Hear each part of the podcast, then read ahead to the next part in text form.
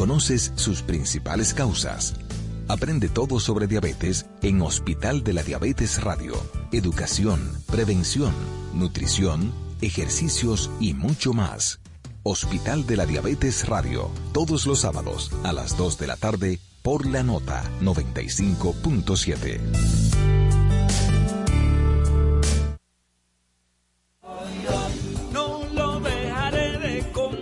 Una república consciente. Porque esta sociedad está atenta de todo lo que está pasando. Una república crítica. Señores, es que el periodismo no está para aplaudir, está para cuestionar. Una república transformadora. Los cambios sociales se generan en el día a día. La república.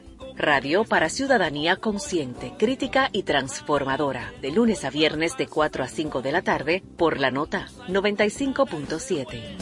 Con tu fuerza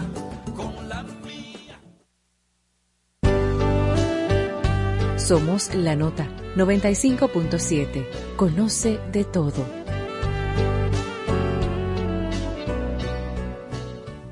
A la franca, llega a ustedes gracias a Superintendencia de Bancos. La información de primera mano, el comentario responsable, el consejo útil y todo lo ocurrido durante la semana están aquí, a la franca, donde lo más importante será tu participación. A la franca, desde ahora, por la nota 95.7. Conoce de todo. Saludos a la audiencia.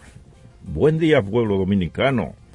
Es sábado y damos inicio a la edición de esta semana para compartir con ustedes las noticias e informaciones sobre los hechos y acontecimientos de más impacto originados en el plano nacional y en todo el planeta durante la semana que concluye. Estamos a gusto, plenamente agradecidos de este público que nos distingue cada sábado y nos permite entrar a sus hogares, a sus centros de actividades, a sus vehículos y dispositivos celulares para informarse durante los próximos 120 minutos. Expondremos a la franca comentarios y opiniones para llevarles cada información desde la fuente original, por lo que tendremos entrevistas con expertos en temas económicos, políticos, sociales, de salud, educación, deportes y en general de ciudadanía. El equipo de producción y conducción opera bajo la coordinación general del periodista Germán Marte y lo integran los colegas Bartolomé de Chams, Stalin Taveras, la doctora Talía Flores, con sus informaciones más actualizadas en materia de salud, y este es su servidor Carlos Rodríguez Carvajal. La conducción técnica corre a cargo del señor Winston Kennedy Bueno. Estamos desde los 95.7 FM de la nota. Conoce de todo. Para exponer opiniones, información y hacer denuncias sobre temas de interés general pueden comunicarse con Alafranca llamando al teléfono 809-541-0957 y desde sus celulares y o desde las provincias sin cargo alguno al 1-200-541-0957. También tienen acceso a la participación a través de nuestras cuentas de redes sociales arroba a la franca radio válidas para Twitter, Facebook e Instagram, donde contarán con la atención de nuestra joven community manager, la señorita Evelyn Santos. Es sábado 22 de julio de 2023. Es el día número 203 del año. Ahora faltan 162 para que llegue 2024. Tenemos ya desde la Oficina Nacional de Meteorología a Christopher Florian, un experto predictor de fenómenos hidrometeorológicos, quien tiene para ustedes fresquecitas las informaciones que nos presenta la Oficina Nacional de Meteorología sobre el tiempo para hoy y mañana domingo. Adelante, buen día, Florian. Buen día. ¿Cómo va el tiempo? Muy buenos días a todos allá. Vamos a darle las últimas actualizaciones en cuanto a las condiciones del tiempo meteorológico. Desde aquí, la Oficina Nacional de Meteorología.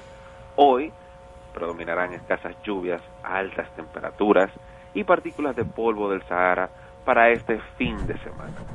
No habrá presencia de lluvias en gran parte de la República Dominicana, predominando así un cielo soleado con ligeros incrementos nubosos y de aspecto grisáceo.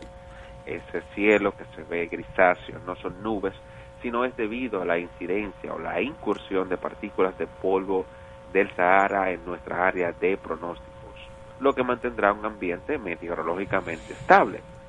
No obstante, se prevén algunos chubascos locales, o sea, lluvias de corta duración con tronadas aisladas en localidades de Atomayor, Monte Plata, San Juan, Elías Piñas, Dajabón, Santiago Rodríguez, entre otras provincias aledañas a estas que acabamos de mencionar.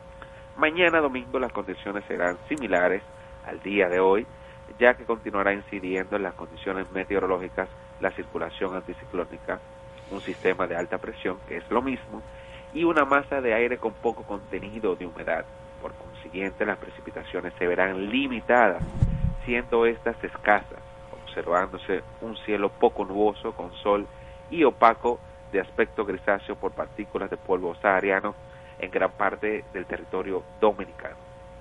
Sin embargo, producto de una vaguada en altura, se estarán o se generarán algunas lluvias de corta duración con tronadas aisladas y posibles ráfagas de viento, incluyendo acá en el Gran Santo Domingo, Monte Plata, Barahona, Sánchez Ramírez, Monseñor Noel, María Trinidad Sánchez, entre otras localidades muy cercanas a estas que acabamos de mencionar. Las temperaturas, las que tanto nos han azotado en estos últimos meses, continuarán calurosas, por lo cual la Oficina Nacional de Meteorología continúa exhortando a la población a ingerir suficientes líquidos vestir ropa ligera, preferiblemente de colores claros, y recuerden no exponerse al sol por tiempo prolongado sin la debida protección entre las 11 de la mañana hasta las 4 de la tarde. También recomendamos prestarle mucha atención a los niños, a los envejecientes y a aquellas personas también que sufren de afecciones respiratorias, tener mayor precaución y para mitigar estas altas temperaturas, repetimos, ingerir suficientes líquidos. Esto es todo en cuanto a las condiciones del tiempo y con un servicio especial desde la Oficina Nacional de Meteorología se despide con ustedes Christopher Florian. Gracias Christopher por ese importantísimo reporte sobre la situación meteorológica del país. Y contigo nosotros nos vamos a una pausa con nuestro amigo Kennedy, Winston Kennedy Bueno. Adelante. A la franca, por la nota 95.7, conoce de todo. Dar el primer paso nunca ha sido fácil, pero la historia la escriben quienes se unen a los procesos transformadores, impactando la vida de las personas en el trayecto. Este es el momento para que te unas a la conformación de los colegios electorales y hagamos un proceso histórico en favor de la democracia.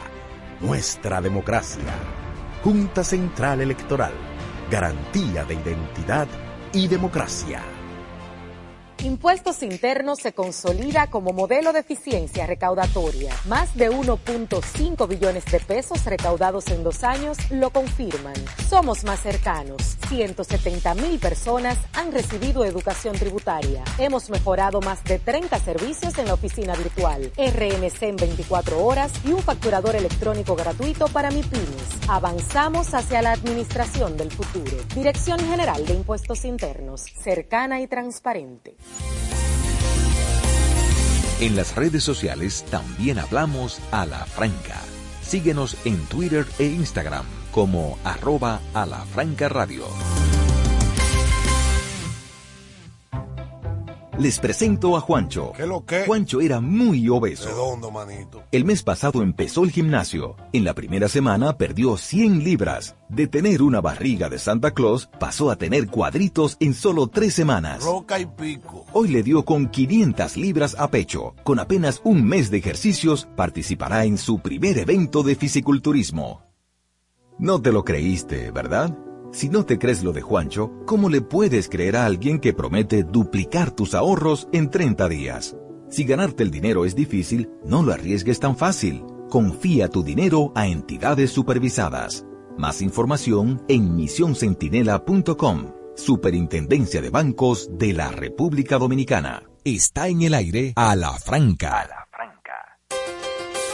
Bueno, señores, nosotros les extendemos nuestros más cordiales y afectuosos saludos a nuestros colegas que están a punto de integrarse a nuestra transmisión de hoy.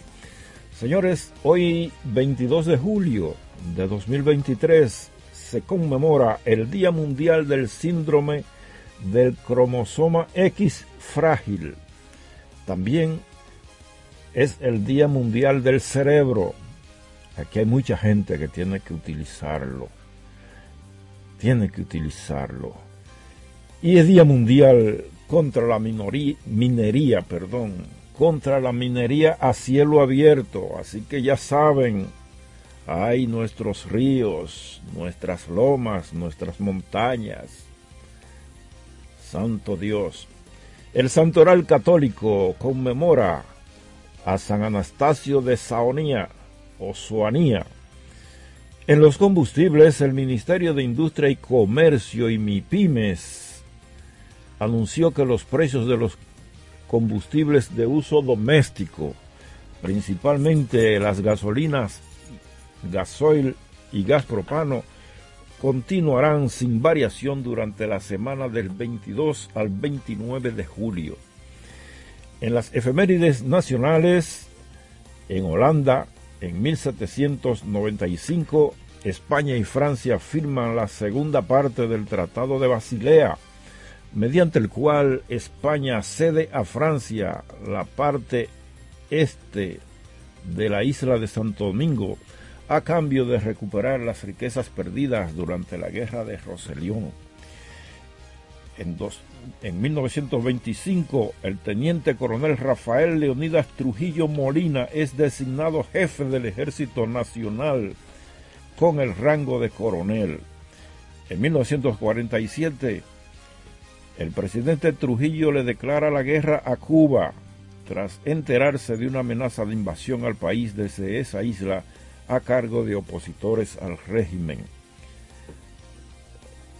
La Nunciatura Apostólica declara en 1956 primer obispo de la diócesis de Santiago a Monseñor Hugo Eduardo Polanco Brito, mediante bula del Papa Pío XII de 1953.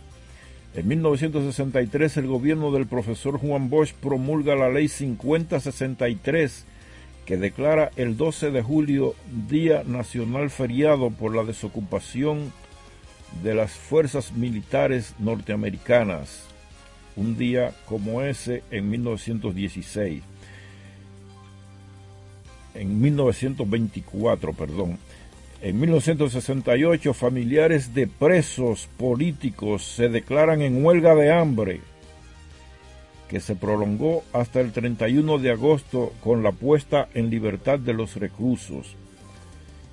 Y finalmente en 1970 se crea en el país el registro electoral y se transfiere la Dirección Nacional de Cédula de Identificación Personal a la Junta Central Electoral. En el plano internacional, en 1910, León Tolstoy pierde sus manuscritos más recientes tras un incendio, en su casa Poliana en Rusia. En 1946 se realiza en Nueva York la primera conferencia sanitaria internacional de la Organización de las Naciones Unidas con la participación de 61 Estados miembros y la cual decidió fundar la Organización Mundial de la Salud. Y finalmente en 1992 Pablo Escobar Gaviria, Gaviria jefe del cartel de Medellín y candidato a la extradición hacia Estados Unidos, se escapa de su lujosa cárcel, la catedral. Yo saludo a nuestro compañero Bartolomé de Champs, quien hace acto de presencia para continuar con ustedes esta jornada de información a la franca. Muy buen día, Carlos. Buen día, compañero Kennedy, Germán Marte, a quien vemos ahí. Eh, buen día a todos los amigos que cada sábado nos conceden el honor de compartir con nosotros este su programa a la franca, donde esperamos su participación, que será muy bien apreciada. Gracias por eh, semi madrugar con nosotros en este sábado, en este primer día completo de fin de semana. Muy buen día para todos y gracias por estar ahí. Bueno, señores, tenemos una agenda bien cargada hoy de actividad, de información. Evadite el cliché, una agenda apretada. no, cargada, cargada, de información. Qué bueno, buen periodista este, este, señor. Gracias, gracias. Mira, eh, muchísima información, empezando, Bartolomé, porque como está ya abierta la pre-campaña o la campaña electoral, ya los partidos. Está reabierta. Los partidos políticos, formalmente. Reabierta. Ya la Junta dijo que, que, lo que estaban haciendo antes es campaña. Eso ha dicho la Junta. Ya, ya es campaña, pero es lo mismo claro, levantó la. ¿Cómo es? Lo que, le, lo, que abren la puerta ya para. Que salgan los caballos. Lo que han estado haciendo los partidos hasta ahora, ya la Junta dijo que ya eso es campaña. Antes no se llamaba así. que de hecho hay mucha bueno, el hecho es que comienzan las movilizaciones hacia los diferentes pueblos y puntos del país a las plazas electorales en busca del voto. Ya yo veo gente que se está riendo mucho y dando abrazos y besos. Grajeándose, como decía Hipólito. Grajeándose y abrazando labriegos con grajo, a las doñas sin dientes y al niño. Eh, es una expresión de Hipólito. Hay, que grajearse. o sea, que, el que está sentado en el escritorio con el saco y la corbata, no, eh, hay que meterse al medio. Ya hay almas que salvar, señores. Estamos en campaña.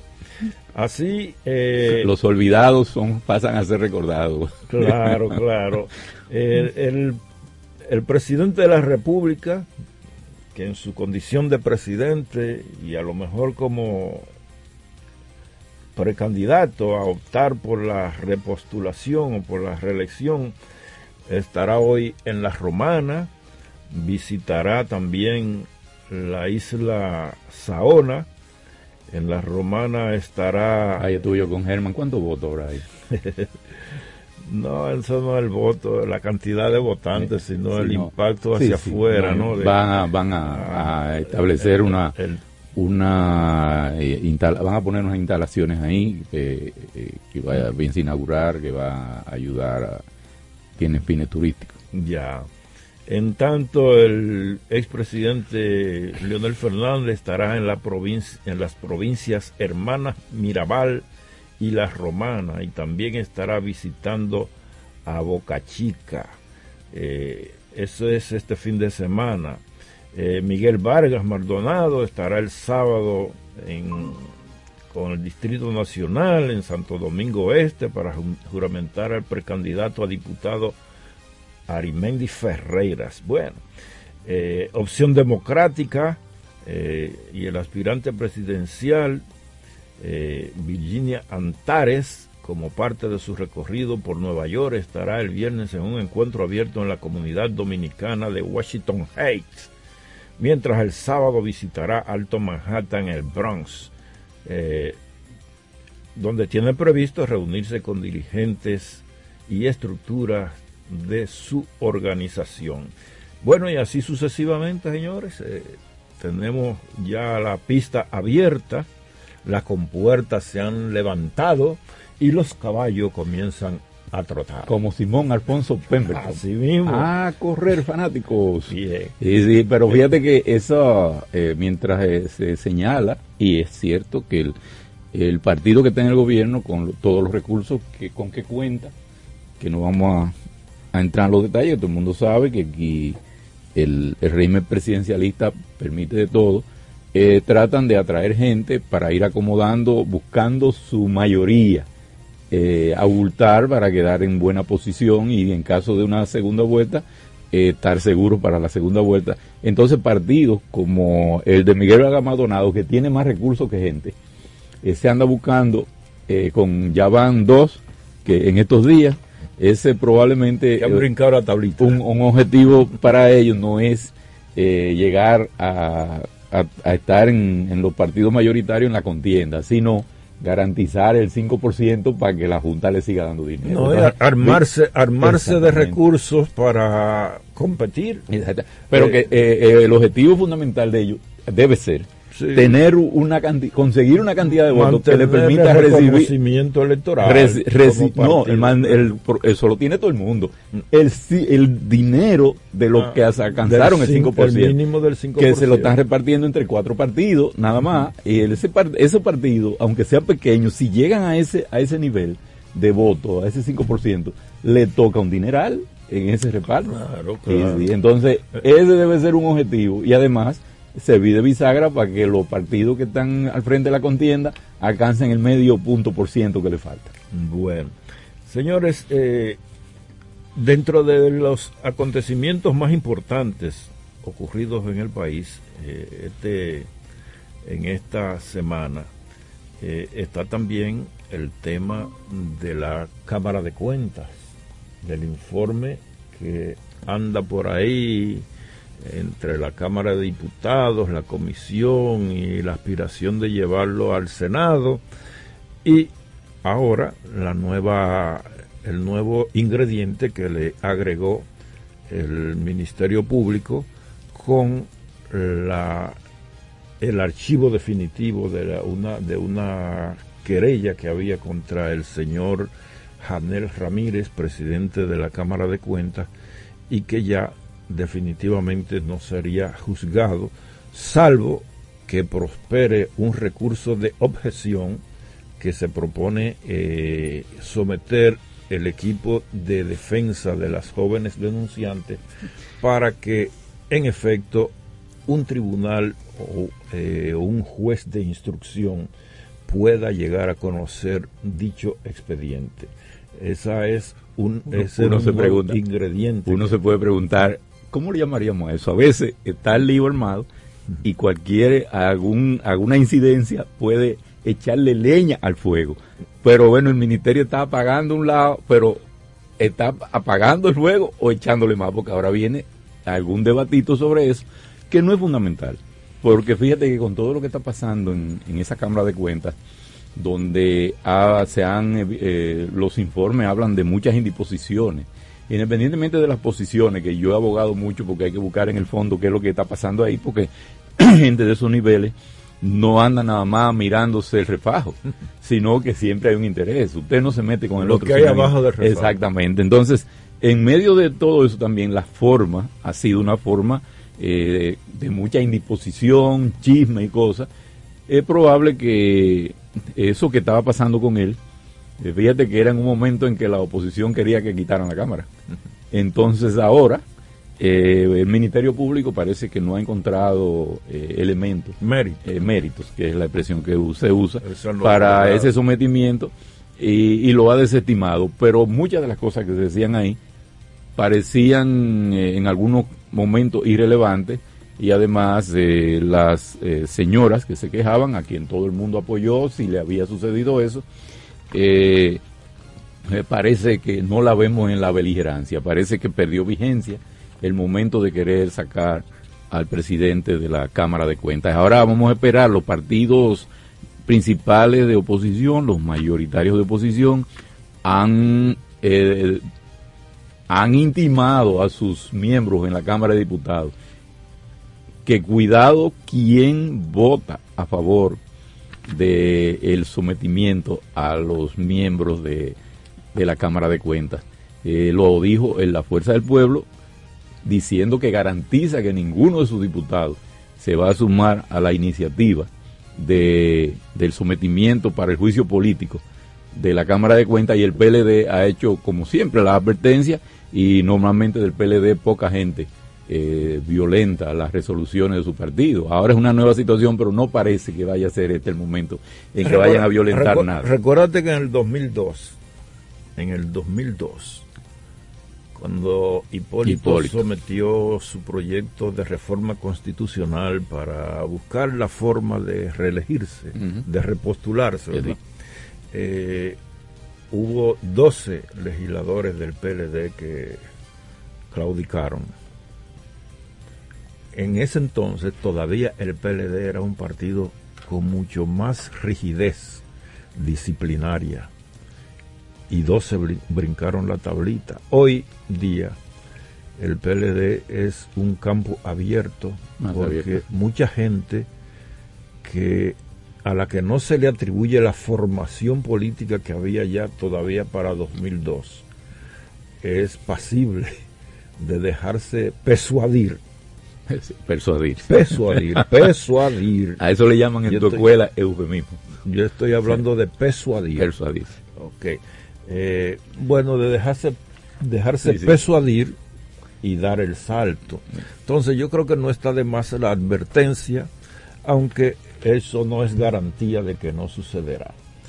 Yo más bien en esa decisión del Ministerio Público me atrevo a ver algo más abajo del refajo y es una posible negociación que se haya dado entre gobierno y oposición para que quitarle el peso, para quitarle el peso que tenía la acusación contra el presidente de la Cámara de Cuentas a cambio de que finalmente el juicio político general no se dé.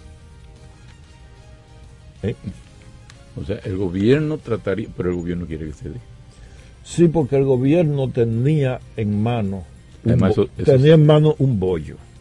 El gobierno estaba dispuesto a sacrificar a Janel Ramírez, a sacrificar lo que fue su engendro, fue su propuesta. Sacrificar ese alfil. Sí, sacrificar a Janel Ramírez a cambio de que se llevara a cabo el juicio político, entonces poder designar una nueva Cámara de Cuentas, pero enfocado en qué?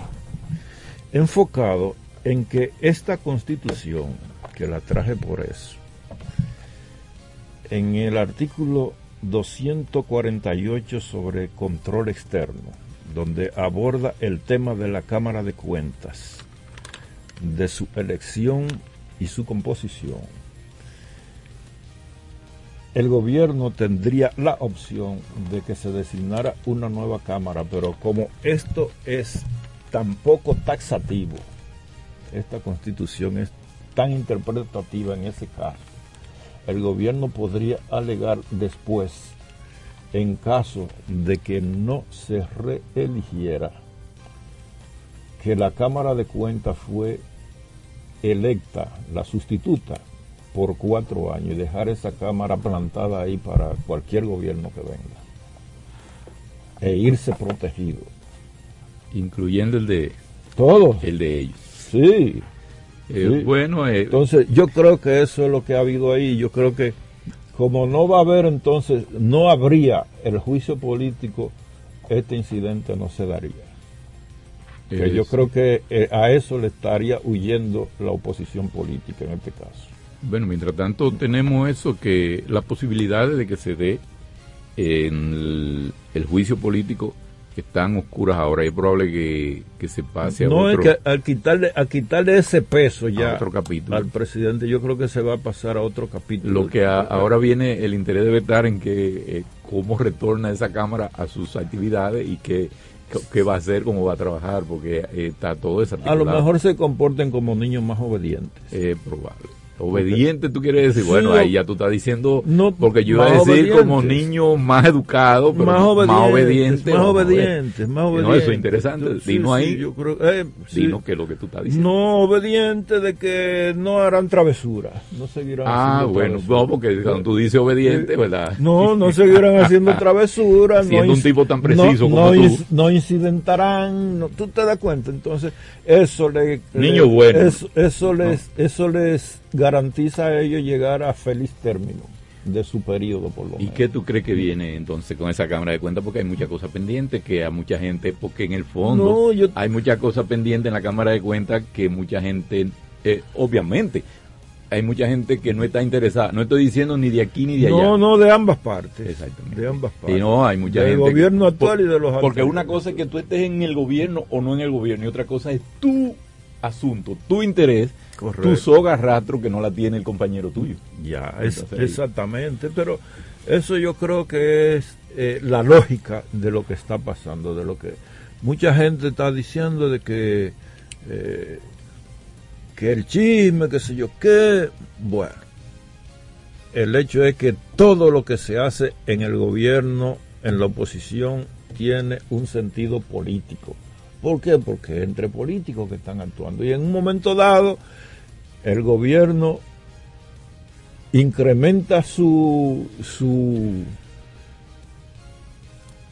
¿cómo le llama? La- su ofensiva la oposición la baja y otro momento es lo contrario eh, la oposición aumenta su ofensiva el gobierno baja la guardia y eso es el equilibrio de lo que denominan la gobernanza que es lo principal para el sistema que vivimos.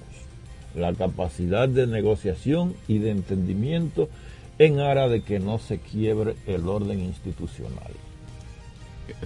Vamos, a ver que eso eh, les funcione, eh, que de todos modos nos quedamos con, eh, con las los cuestionamientos que hay un lado y otro. Vamos ahora a ver si la Cámara de Cuentas después de ese remesón eh, queda con calidad para hacer los señalamientos que tiene que hacer eh, eh, y trabajar lo que tiene que trabajar, que tenga calidad para eso y reconocimiento, si, recoge algo de reconocimiento público para que sus decisiones sean tomadas en cuenta con el apoyo de, de la ciudadanía.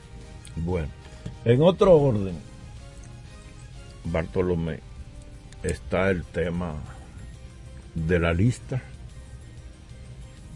Ayer el Partido Revolucionario Moderno se despachó con una rueda de prensa de su comisión electoral, tengo entendido que es, encabezada por los ministros de Obras Públicas, el señor Deligne Ascensión y el ministro de Administración Pública, el señor Castillo.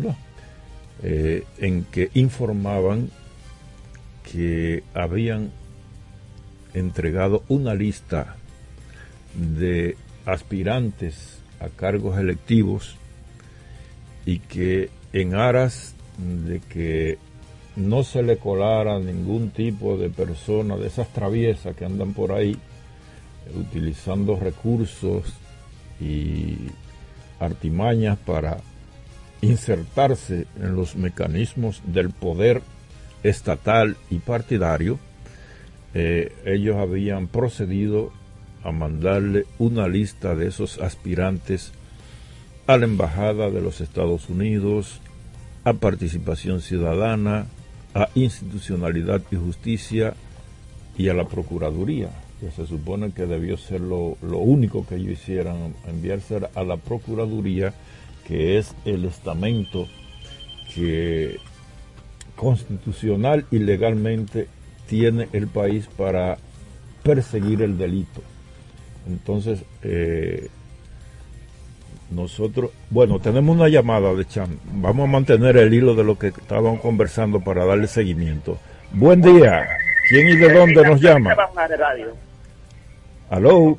Aló. Sí, ¿quién y de dónde, por favor? Buen día. Eh, Kiko, buenos días, querido. Dios le bendiga a ustedes. Kiko en Sabana Grande de Boyán. Kiko, buenos días. Hacía mucho que no me comunicaba con Sí, ustedes. usted nos, está- no- nos había votado. No, que va, yo lo oigo siempre. Lo que pasa es que a veces uno no tiene inspiración porque lo que nos está pasando a nosotros en este país. Yo nunca lo he visto en ningún gobierno jamás. Tengo 60 76 años, nací en el 1947. Ahora en agosto voy a cumplir 76 años. Wow. Y Felic- había felicidades. Felicidades, sí. U- Amén. usted, usted es un privilegiado. Y mire cómo, se- mire cómo se oye. Sí, con toda la energía. Hey, No, estamos, yo estoy pensando lo que le está haciendo este gobierno a este pueblo. Que no le pone asunto al pueblo. Yo creo que por eso lo vamos a sacar, porque Yo creo que un gobierno, cuando ve que el, estado de ánimo de la persona se está cayendo a pedazos, lo que está pasando en este gobierno que jamás en ningún gobierno yo lo había visto. Tanta muerte, tantos atracos, tantas fechas, la gente muriendo por la cuatro esquinas, se desaparece la gente.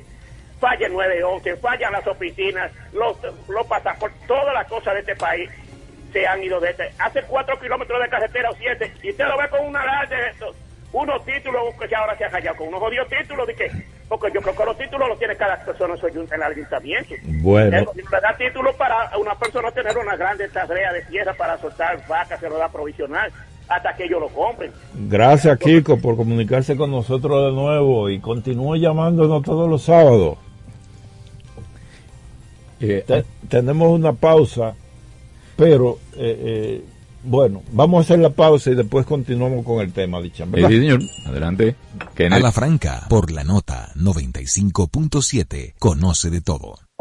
Aquí, allí, pa' nuestra gente, con tu subagente, popular presente, puesto para servir, puesto para la gente, con tu subagente, popular presente. Paga la tarjeta en el local de la vecina, recarga tu saldo en el colmado de allá arriba, el préstamo que tengo lo pago aquí en la esquina, ese dinerito en la tienda se retira, para ti de FT, para recargar tu cel, para que puedas recibir tu remesa también. Aquí, allí, Subagente Popular, puesto para nuestra gente. popular presente. Dar el primer paso nunca ha sido fácil, pero la historia la escriben quienes se unen a los procesos transformadores, impactando la vida de las personas en el trayecto.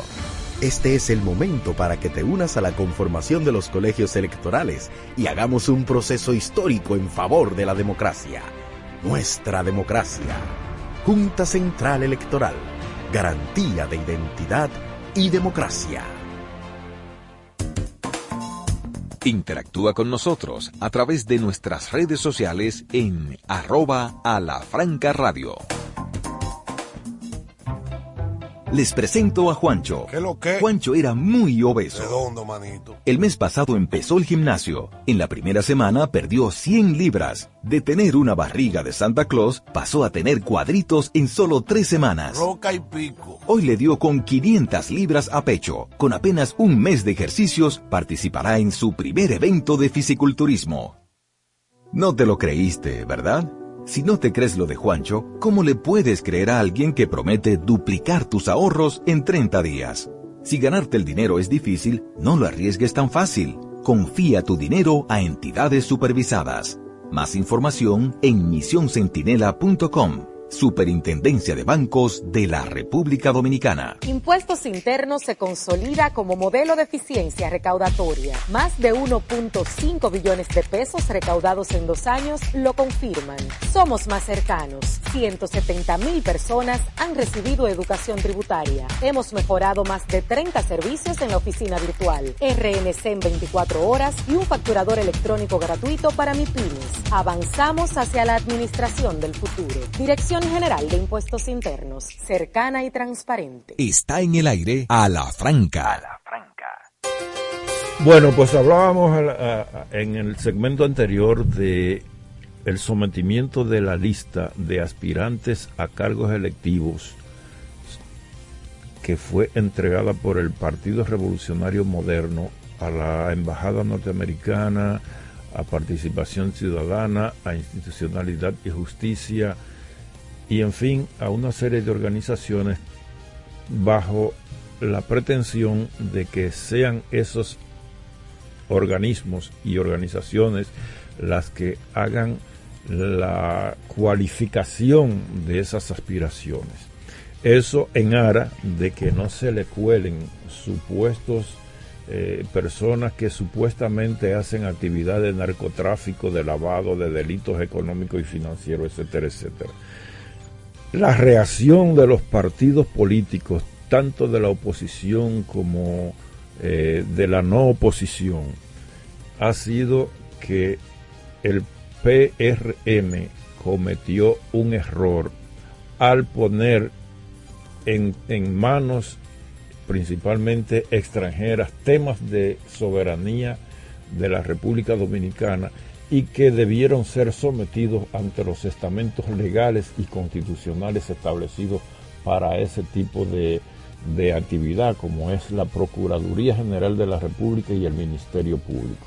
Esa es la situación que tenemos. Eh, Bartolomé. Cuando teníamos el caso de Odebrecht, La, lo que no lo hizo, eh, no hizo el trabajo como se debió, pero la Procuraduría lo que, se, lo que la ciudadanía esperaba era que se pusiera en contacto con los organismos judiciales de Brasil, como hizo Perú, que fue allá y se, se determinó que había entre los peruanos metido en el asunto de Odebrecht. Pero no fue, Perú no fue a la embajada de Brasil eh, a decirle al gobierno brasileño que andaban buscando gente. También se esperaba aquí, y es lo que se debió hacer ahora. Aquí tenemos organismos judiciales que si tienen que investigar a alguien en algún país, no necesariamente en Estados Unidos, pues si se tiene interés de que se haga en algún país específico, habría que buscar la forma. Pero eso de ir donde eh, ese supragobierno que es Estados Unidos, decirle, mira, esta es la lista. Eso ahora vamos a una frase que usa mucho el neoliberalismo, eh, eh, eso es una mala señal. Nosotros no tenemos que darle a Estados Unidos la lista de nadie. Mejor es que haya lo que sea, si es que de ello que va a depender. Estados Unidos tiene que decidir aquí quién es quién. Ahora, si hay gente sometida a la justicia en Estados Unidos, o gente que es objeto de persecución en Estados Unidos, en Brasil, en Venezuela, en Colombia, ellos se encargan de hacerlo hacia aquí. Exactamente, o en España, bueno, pues entonces sería de interés saber para que esa gente no se postule y no trate de protegerse. Pero la idea eh, no nos parece bien, habría que ver cómo eh, políticamente esto repercute en la visión que la gente tiene de ese partido, pero no nos parece que debemos incentivar el tema de que cada cosa que nosotros vayamos a hacer aquí haya que ir a besar la mano a la Embajada de Estados Unidos para que nos diga qué es lo que tenemos que hacer y qué está bien y qué está mal aquí. Lo que está mal aquí, lo que tenemos que hacer es resolver aquí que haya mecanismos para que no entren ahí en esa campaña como han entrado tradicionalmente en todos esos partidos de este sistema podrido, eh, gente de toda la calaña y algunos inclusive no son ilegales, pero son muy cuestionadas la forma en que están haciendo dinero y capitales y cómo pueden eh, comprar. Comprar no es que van a la Junta y dan dinero, sino el que tiene dinero que le llega a borbotones eh, puede hacer una campaña eh, aquietando a la gente y, poniéndola de su lado con, con muchísimos mecanismos. Entonces, toda esa situación es la que la, la ciudadanía debe ver con ojeriza y pensar que los partidos tienen que tener esa capacidad con los mecanismos institucionales de República Dominicana, si se quiere, con organizaciones que son vigilantes o tienen dentro de sus propósitos explícitos eh, vigilar el buen funcionamiento eh, institucional de la República Dominicana, pues está bien que se haga, eh, como son institucionalidad y justicia, participación ciudadana, pero estamos aquí en el patio. Pero la verdad es que ese señalamiento que se ha hecho eh, tiene a lugar, porque decir que aquí un partido, o quien sea, para un asunto institucional como es la, como son las elecciones de la República Dominicana, está enviando listados a una embajada extranjera, la que sea, y sobre todo esa de Estados Unidos que es un suprapoder que tiene una influencia desde siempre, desde que impuso lo que aquí hay, eh, no creemos que sea saludable ni para el país ni, ni para el proceso electoral que viene pronto, porque así como tú le estás enviando la lista ahora, ahorita viene otra cosa y ahorita a la hora de las elecciones tú vas a oír a Estados Unidos dando opiniones que no tiene calidad para dar. Bueno, yo creo que sería una, experiencia eh, para ese partido en lo que es el, el, tema de la gobernanza, el tema de lo que es la conducción de un Estado.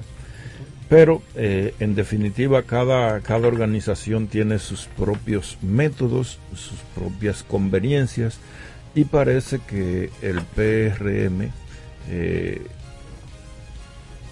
tiene esa proclividad. Aquí Nosotros le damos que no, está en ninguna lista de esa, seguro que no.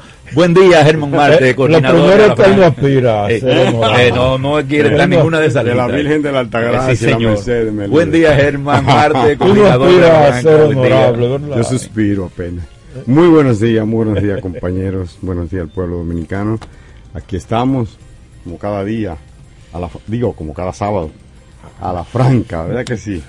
Mira, yo coincido plenamente con ustedes en el sentido de que es una pifia del PRM enviar esa lista a la embajada. No está mal que depuren a su gente.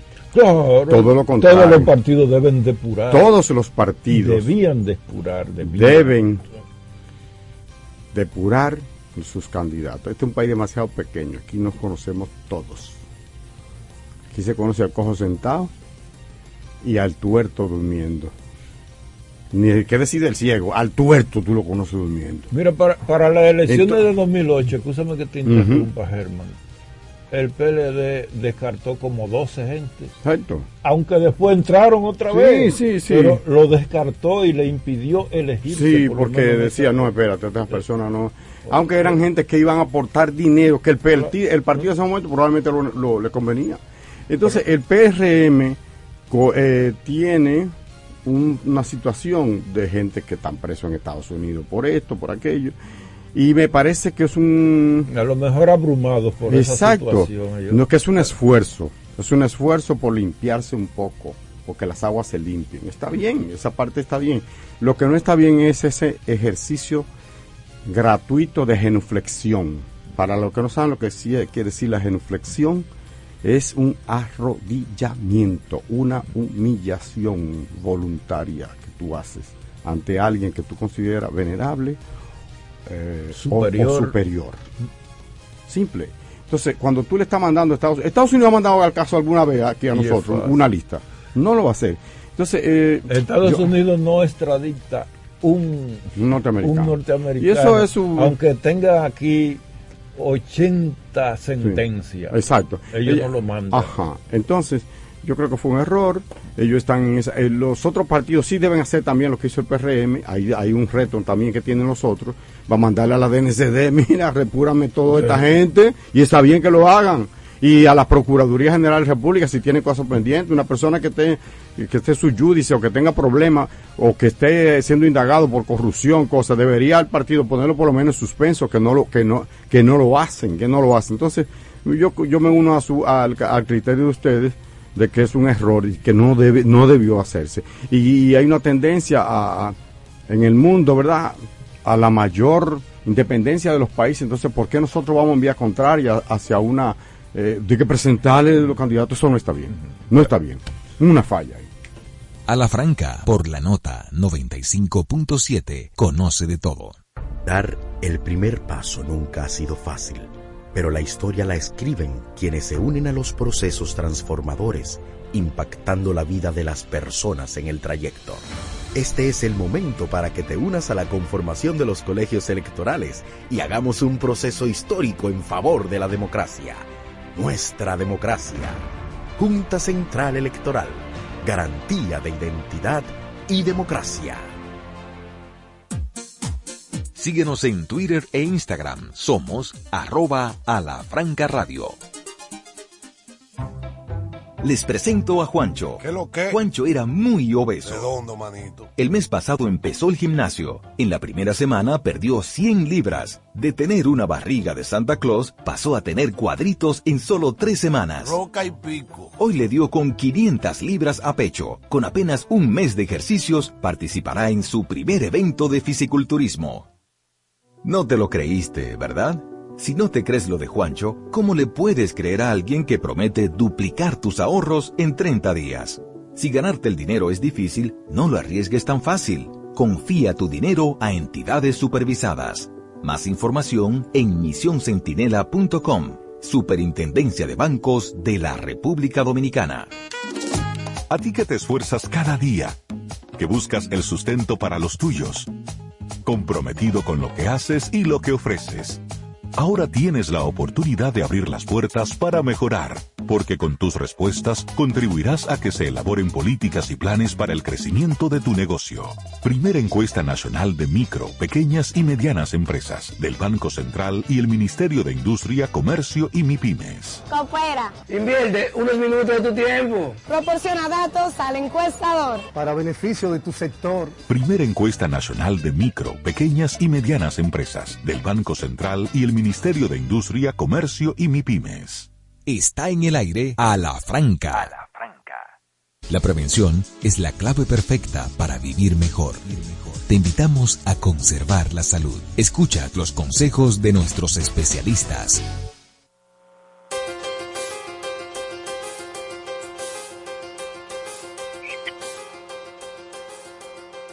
Muy buenos días, gracias por estar aquí con nosotros, como siempre, en su segmento de salud como cada sábado. Muy buenos días a todos aquellos que siempre nos acompañan y que son fieles a este programa. Buenos días a mis compañeros de cabina, Germán Marte, a Bartolomé de Champs, Carlos Rodríguez, Starling Taveras y por supuesto que está en los controles, nuestro señor Kennedy. Muy buenos días. Miren, antes de comenzar, quisiera eh, hacer un aclarando con relación a mi presentación del sábado pasado, cuando eh, pues hablé sobre las entidades que fueron causantes del Guillain Barret, pues en número uno, una de las entidades más importantes, que aunque sí lo mencioné, pero no vi las estadísticas, y sí quiero pues retomar ese tema porque siempre estamos comprometidos en el programa en hacerla, en decir las cosas tal cual. Eh, las entidades que se presentaron en Perú, generalmente en su mayor eh, cuantía, fue asociada al síndrome de Guillain-Barré, fue con Campylobacter jejuni. Entonces quería decir esto porque eh, en, ese momento, pues dentro de las estadísticas, eh, mencioné a Guillán Barré como segunda posición, sin embargo es la primera posición. Entonces, dicho esto, eh, muchas personas se me han acercado para que hable sobre los herpes virus, sobre el virus del papiloma humano. Y yo quiero hablar no solo del herpes virus, del virus del papiloma humano, sino también que quiero hablar un poquito de sífilis, porque hemos visto en estos últimos tiempos y en estos últimos meses un incremento de los herpes virus, del virus del papiloma humano y de la sífilis. Miren, quiero comentarles lo siguiente. Existen ocho tipos de herpes virus. Esos ocho tipos de herpes virus están circunscritos a lo que es herpes virus simple tipo 1, que es el que generalmente afecta el área de la boca.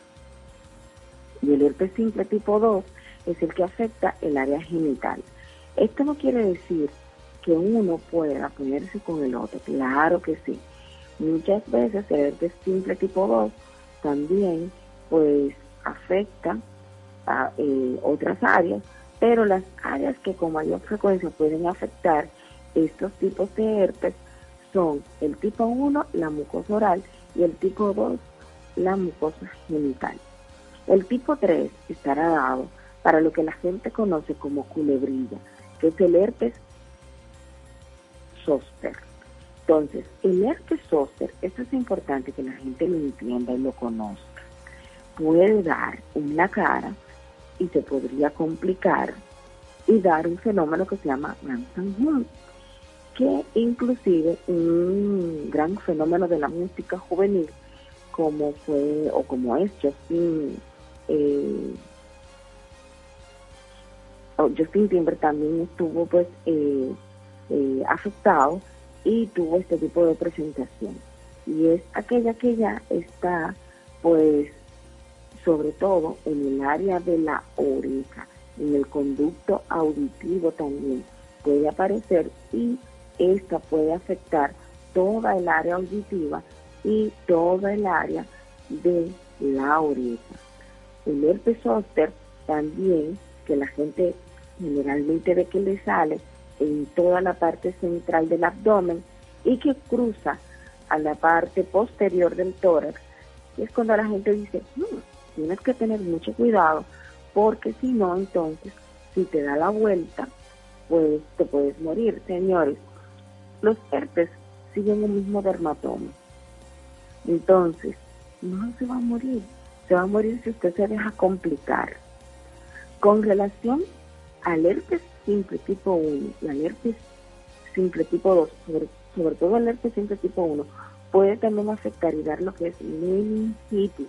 De ahí la importancia también de que la gente lo entienda. Entonces, ¿cómo se transmite el herpes simple tipo 1 y tipo 2? Bueno, pues generalmente por contacto sexual. Así como ustedes lo escuchan ahora. Una vez que ya usted se ha expuesto, que tiene contacto, que ha tenido el herpes, ¿se le puede reactivar? Esa es una muy buena pregunta. Pues sí, porque se quedan dormidos en todo lo que son las terminaciones nerviosas. Entonces, ¿quiénes, ¿cómo se puede reactivar? Bueno, el estrés, la isolación y por supuesto volver a tener contacto con alguien que tenga el herpes simple pues de manera muy activa. A veces hay gente que le da una fiebre muy alta y le salen pues las vesículas, esas bolitas que la gente tiende a verse alrededor de los labios y también en la mucosa genital. Entonces, hay gente que dice, doctora, cuando yo estoy estresado me salen las bolitas. Y eso puede suceder. Doctora, cuando yo tengo fiebre me salen las bolitas. Sí, eso puede suceder. Cuando yo me expongo mucho al sol, también pueden suceder. Pero ojo con esto, también embarazadas que ya han estado expuestos anteriormente, pues también podrían experimentar nuevamente pues, la salida de los herpes. ¿Se cura el herpes? No. Nadie que le ofrezca a usted decirle que los herpes se curan, no le crea, porque no es cierto. Los herpes se quedan ahí dormidos en las terminaciones nerviosas y ciertas situaciones hacen que estos de nuevo puedan entonces resurgir. Y esas situaciones son las que acabo de mencionarles, como son la isolación, como es la fiebre, como es el estrés y la exposición nuevamente con alguien que lo tenga activo. No me voy a detener en decir cuáles son el tratamiento que se deben utilizar, porque cuando usted tiene una exposición con herpes, lo importante es ir al médico. No ir a ensalmarse como hace gente. Va para que le pongan un ensalmo, no, para nada. Usted lo que tiene que hacer es inmediatamente ir al médico. El herpes simple, tipo 4, que es el denominado Epstein-Barr, estará dado generalmente por personas que también se exponen y está muy de la mano con algo que mucha gente pues ha, escuchado que se llama enfermedad del beso. Pero el Epstein-Barr también se ha asociado a procesos oncogénicos. El citomegalovirus, que es el tipo 5, es un tipo de herpes virus que hay que tenerle mucho respeto porque puede afectar tanto la cavidad cardíaca, el tracto gastrointestinal, también puede aparecer pues con lesiones oftálmicas. No es tan noble. Noble porque realmente parte de la población se cree que alrededor entre un 35 a un 45% de la población mundial se ha expuesto a citomegalovirus. Pero hay personas que han desarrollado enfermedades muy importantes y que le ha costado la vida producto de exponerse al citomegalovirus. Entonces, en los pacientes transplantados, en los pacientes que tienen procesos oncológicos y no suprimidos, los citomegalovirus o el citomegalovirus provoca entonces enfermedades importantes que pueden complicar la vida del paciente. Entonces, en ese tipo de pacientes, sí se debe hacer un tratamiento y se debe dar un seguimiento exhaustivo. El 6 y el 7 pues, son denominados linfotrópicos, que generalmente afectan más al área infantil. O sea, los infantes están en proceso de desarrollo, es mucho lo que todavía hay que investigar acerca de ellos. Y el herpes simple tipo 8, que es el asociado, o perdón, el herpes tipo 8, no el simple, perdón, el herpes tipo 8, pues está asociado a lo que se llama el sarcoma de Kaposi, que es un tumor vascular inclusive que se ve frecuentemente en los pacientes con HIV. Entonces, ya para concluir esa parte, repito nuevamente, existen ocho tipos de herpes, que son el herpes simple tipo 1, que afecta la mucosa oral, el herpes simple tipo 2, que afecta la mucosa genital, el herpes simple tipo 3, que es el denominado herpes zóster y que la gente comúnmente lo conoce como culebrilla, el herpes simple tipo 4, que es el Epstein-Barr, tipo 5, que es el citomegalovirus, 6 y 7, que son linfotrópicos, y el 8 asociado al síndrome de Kaposi. Quiero hablar un poquito ahora sobre lo que es el virus del papiloma humano. el virus del papiloma humano, como su nombre muy bien lo dice, también muy conocido como el VPH, es un virus que generalmente eh, afecta y que puede causar verrugas en diferentes partes del cuerpo. Existen más de 200 tipos que afectan al ser humano. Sin embargo, 40 de ellos son los que afectan la mucosa genital. Esto se puede propagar como o cómo la gente se puede contagiar, pues a través del contacto sexual con una persona que esté infectada, que también pueda eh, propagar, o sea, a otros contactos íntimos, sobre todo en la piel. Y algunos de ellos pueden poner en riesgo y desarrollar cáncer.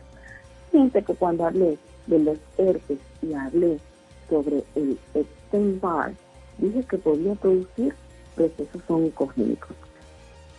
El BPH está muy asociado a lo que es a desarrollar procesos oncogénicos, o sea, el cáncer.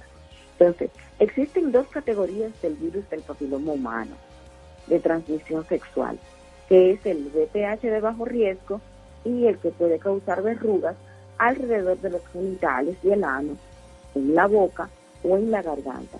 Y el BPH de alto riesgo que puede causar varios tipos de cáncer. ¿Y cuáles son los cánceres que pueden, que pueden producir el BPH de alto riesgo? El cáncer de cuello uterino, cáncer de ano, algunos tipos de cáncer de la boca y de la garganta, algunos cáncer de tipos de vulva, cáncer de vagina y cáncer del pene.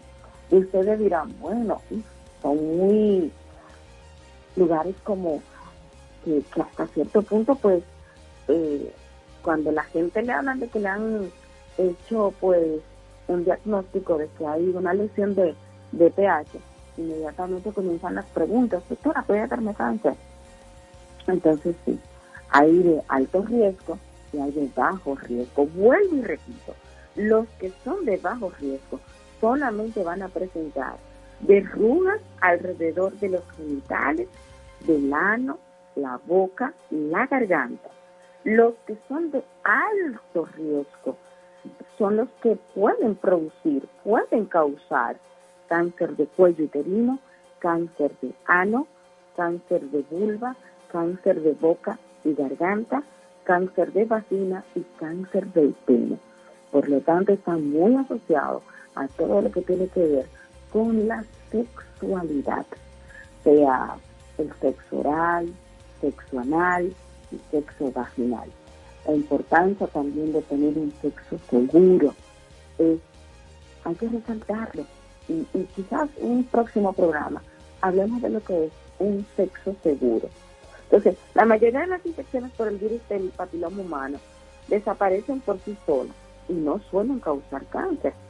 Pero a veces estas infecciones podrían durar un tiempo más del inesperado y producir una infección que pudiera entonces trascender hasta llegarlo a que el paciente pues tenga procesos oncogénicos, o sea, que tenga procesos de cáncer.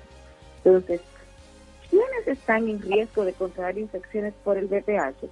Las infecciones por el VIH son muy comunes, señores, en toda la población, o sea, en toda la población que esté sexualmente activa. Y por eso la utilización de las vacunas, porque nunca sabríamos cuándo nuestros jóvenes se van a experimentar sexualmente.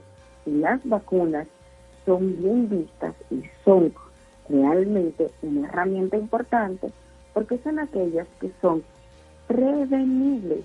Las vacunas son prevenibles, o sea, que te prevenga, no de que te, no que te dé el VPH, sino de que no tengas que ir a algo, pues, a un desenlace más incómodo como son los cánceres.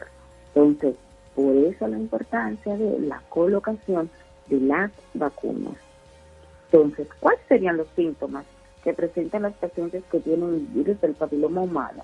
Algunos pueden desarrollar verrugas eh, con ciertos procesos eh, muy molestosos que le es incómodo al paciente en el área genital, eh, de la vulva, en el área anal, y algunos las presentan, algunas lesiones en la garganta.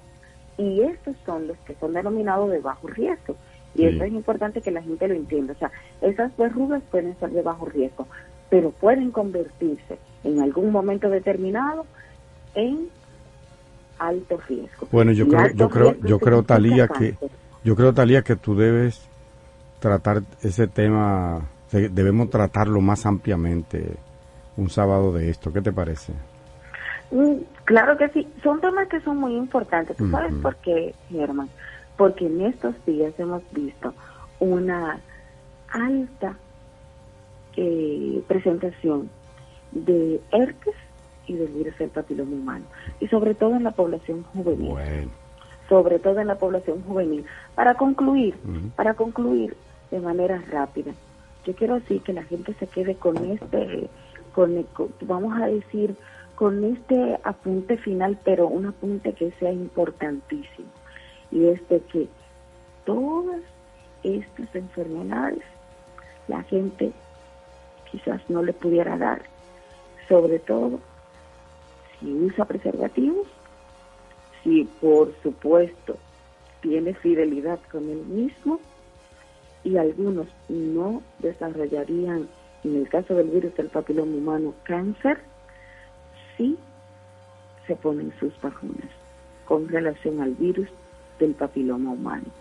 Entonces, muchas enfermedades son prevenibles, como esta que acabo de decirle, a través de la vacunación.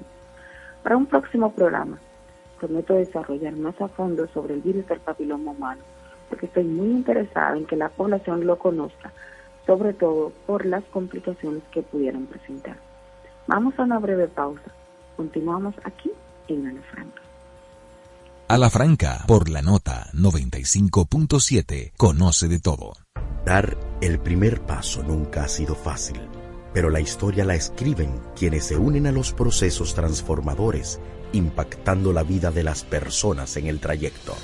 Este es el momento para que te unas a la conformación de los colegios electorales y hagamos un proceso histórico en favor de la democracia nuestra democracia. Junta Central Electoral. Garantía de identidad y democracia. Ahora te hablamos a la franca por la nota. Aquí, allí Pa' nuestra gente, con tu subagente, popular presente, puesto para servir, puesto para la gente, con tu subagente, popular presente. Paga la tarjeta en el local de la vecina, recarga tu saldo en el colmado de allá arriba. El préstamo que tengo lo pago aquí en la esquina. Ese dinerito en la tienda se retira. Para ti FT, para recargar tu cel, para que puedas recibir tu remesa también. Aquí, allí. Subagente popular, puesto para nuestra gente. Popular presente. Impuestos internos se consolida como modelo de eficiencia recaudatoria. Más de 1.5 billones de pesos recaudados en dos años lo confirman. Somos más cercanos. 170 mil personas han recibido educación tributaria. Hemos mejorado más de 30 servicios en la oficina virtual. RNC en 24 horas y un facturador electrónico gratuito para MIPIMES. Avanzamos hacia la administración del futuro. Dirección General de Impuestos Internos. Cercana y transparente. Está en el aire a la franca. A franca. Llegó el momento de recibir nuestro entrevistado de la semana. A cuatro voces conversamos con él. Nosotros le hablamos a la franca. A la franca. A la franca. Bueno, en los últimos días se ha hablado mucho, eh, por lo menos un medio importante del país ha estado hablando de, del fentanilo, una droga altamente peligrosa que prácticamente convierte a las personas o a algunas personas en zombies, que no pueden controlar ni sus movimientos y que en Estados Unidos al menos ha causado muertes de, de cientos, cuidados y de miles de personas. Pero también hemos celebrado en la prensa nacional incautaciones eh, récord de cargamentos de droga que pasan por el país o que usan el país como puente. Los narcotraficantes internacionales, internacionales usan al país como, como puente de Sudamérica para Europa y Estados Unidos. 31 toneladas el año pasado, en este año van más de 15 toneladas incautadas por la DNCD, principalmente en el puerto multinodal Caucedo. También tenemos droga que viene ahora, en vía contraria viene droga desde los Estados Unidos, especialmente marihuana sintética. En fin, vamos a hablar de ese tema con una persona que conoce a fondo la materia, pero sobre todo que se ha dedicado por más de tres décadas. Él me precisará ahorita el tiempo, siempre me equivoco. Pero son 49, bueno, ya me acordé, 49 años que tiene. Casa Abierta, sí. Casa Abierta tiene 49 años. Él es el director ejecutivo de esa entidad el buen amigo Radamés de la Rosa, él es psicólogo y nos puede ayudar a entender qué está pasando. Buenos días. Buenos días, Germán. Buenos días, amigos y amigas. Qué gusto tenerle aquí. A mí también. Siempre aprendemos. Me, gusta hablar mucho a la franca. A la franca, yo lo sé, yo lo sé. Cuéntenos, usted escribió un artículo que nos llamó mucho la atención, pero cuando lo leímos detenidamente dos veces, yo antes de publicar un artículo en el periódico El Día, en su versión digital, yo lo leo, yo tengo que leerlo, es mi obligación por cualquier cosa legal y además que me, tengo que leerlo. Pero lo suyo lo leo con mucha atención. Hay algunos que me... Yo soy fan y ese lo leí dos veces. Digo, ¿cómo? Y al final tú, no, tú me vas a decir, pero lo que él dice, ¿verdad? Eh, lo que dice Radamé de la Rosa básicamente es que un mayor eh, decomiso de droga no significa necesariamente un éxito. Vamos a ver qué lo explica aquí delante del micrófono. Bueno, muchas gracias, Germán. Yo también Nos van a oír en la DNCD. Atención, Carlos Ever. Atención al contraalmirante, José Manuel Cabrera Ulloa. Son, amigos, que son, gente buena. son amigos míos también. Debe mi, mi hermano. Sí, lo sé. Lo sé. eh, hace poco, hace un par de días, se presentó el informe mundial sobre drogas. Yo escribí ese artículo antes de que se ah, conociera el informe mundial sobre drogas. Y cada año el Informe Mundial sobre Drogas que, que eh, produce Naciones Unidas a través de, de su, eh, digamos que la encargada del tema de drogas, la UNODC, eh, cada año se reporta un aumento significativo en la producción de drogas en el mundo. Cada año. Yo pensaba que era que que había caído en algún momento. No, no, no, no. Cada año eh, hay producción récord de cocaína, hay producción récord de cannabis, hay producción récord de metanfetamina, o sea, es posible que en algún renglón haya habido ah, un, descenso, pero como usted mira el informe en general, global, usted se da cuenta de que el tema de las drogas sigue siendo, eh, sigue creciendo en el nivel del tráfico. ¿Y qué pasa con el nivel del tráfico? Que el nivel del tráfico lo que hace es responder a una demanda. O sea, usted no hace un negocio eh, y, produce una cantidad de sustancias. millones de dólares. Si usted no va a tener quien se la va a comprar. Entonces, eh, el tema es que en el mundo, eh, Naciones Unidas ha planteado hace mucho tiempo. Ayer, ayer decía un compañero que invitamos a una de las actividades aniversario nuestras y lo mostraba con un texto. En 1973 o sea, un año antes de fundar Casa Abierta, que tiene 49 años, ahora en julio, ya Naciones felicidades, Unidas, felicidades por Gracias, ese trabajo gracias, tan formidable que tiene. ya Naciones Unidas había planteado en esa fecha que era necesario descriminalizar el consumo de sustancias, que era necesario atender a las personas que usan droga con un criterio de salud. Pero a mucha gente aquí, seguro que a algunos de nuestros oyentes también, eso le suena a herejía. Que despenalicen la- el consumo, básicamente, ¿verdad? Sí, ayer, ayer decía el amigo también, eh, el amigo José Ro- Rovira de, de ABD, una entidad eh, de, de Cataluña.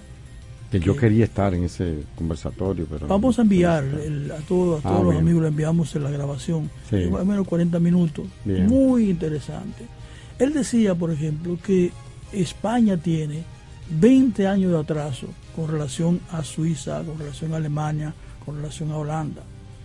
Y nosotros tenemos más de 20 años con relación a España de atraso. O sea, estamos- Sí, nosotros estamos- tenemos 40. Estamos como 40 años atrás. en esos se países que usted mencionó, Suiza, Alemania y Holanda, está despenalizado el consumo.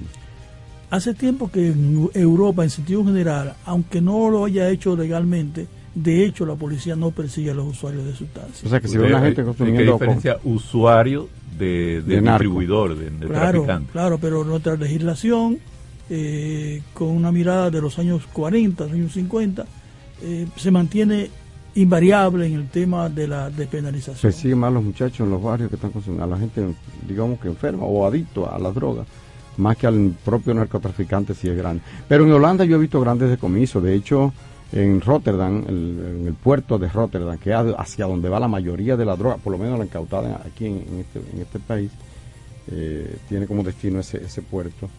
Eh, hay una gran lucha contra el narcotráfico. Sí, el- el- en toda parte, en toda parte, aquí en el país, lo fundamental es la lucha en contra de la droga desde la DNCD, desde las autoridades represivas, desde la Fiscalía, de la Procuraduría, eso es lo fundamental. En todo el mundo, la política pública, en, en menor o mayor grado, hay países que tienen un mayor nivel de avance, por ejemplo Portugal tiene un avance significativo en su política pública, pero en general los, países de, Europa aún mantienen una política de control en función de la estrategia norteamericana de guerra contra la droga. Y hay que recordar que Europa en muchas cosas depende mucho de lo que piensen los, en los Estados Unidos. Y, eh, pero sin embargo ellos han ido avanzando en la parte de reducción de demanda, en el sentido de que ya no consideran un delincuente a la persona que usa sustancias. Todavía aquí en el país eh, es apresado, es sometido a la justicia por el, el criterio de simple posesión. Conversaba yo ese mismo punto con unos compañeros y le decía, bueno, yo también soy partidario de que una gente que esté consumiendo lo que hay que educarlo. Dice, sí, pero ¿qué pasa con el, con el alcohol? Al legalizarse, no bajó la demanda, al contrario, incrementó. Sí, porque el alcohol se, es parte de la cultura de casi toda la humanidad y se convirtió en un gran negocio muy temprano. Pero no podía pasar lo mismo con la cocaína o con la droga en general. Podría pasar, podría pasar. Sin embargo, ya tenemos la experiencia del alcohol. Ya sabemos que, eh, por ejemplo, el- aquí tuve en el país, tuve una valla eh, a Juan Marichara, a Biolti vendiendo whisky, ¿tú entiendes? Sí. Ya sabemos que la promoción de la sustancia no debe permitirse. No debemos tener publicidad de, de, de- de sustancias psicoactivas, alcohol o ninguna otra. Ha bajado Eso la publicidad del cigarrillo, creo que ha bajado bastante. Ha bajado, sí, pero, pero sí, todavía sigue siendo un gran problema, eh, porque es la droga, es la, es la sustancia que más daño produce después del alcohol. El Eh, tabaco. Sí, porque el, el- el- el tabaco produce cáncer, o sea, eso está 6 claro. millones, yo leí un artículo hace un año o dos, decía 6 millones de personas mueren al año por cáncer de pulmón a causa del cigarrillo. vinculado al, al tabaco, Ajá, vinculado, al tabaco. O sea que el tabaco, la nicotina, que es la droga más difícil de dejar también, produce mucho más daño que cualquier otra sustancia porque produce cáncer directamente. O sea, Mm. no todo el mundo que consume tabaco se va a enfermar de cáncer, hay que de- de- dejarlo claro. Claro. No todo el mundo que consume cocaína o consume cannabis, marihuana o consume metanfetamina o consume algún derivado del opio se va a hacer adicto a la droga.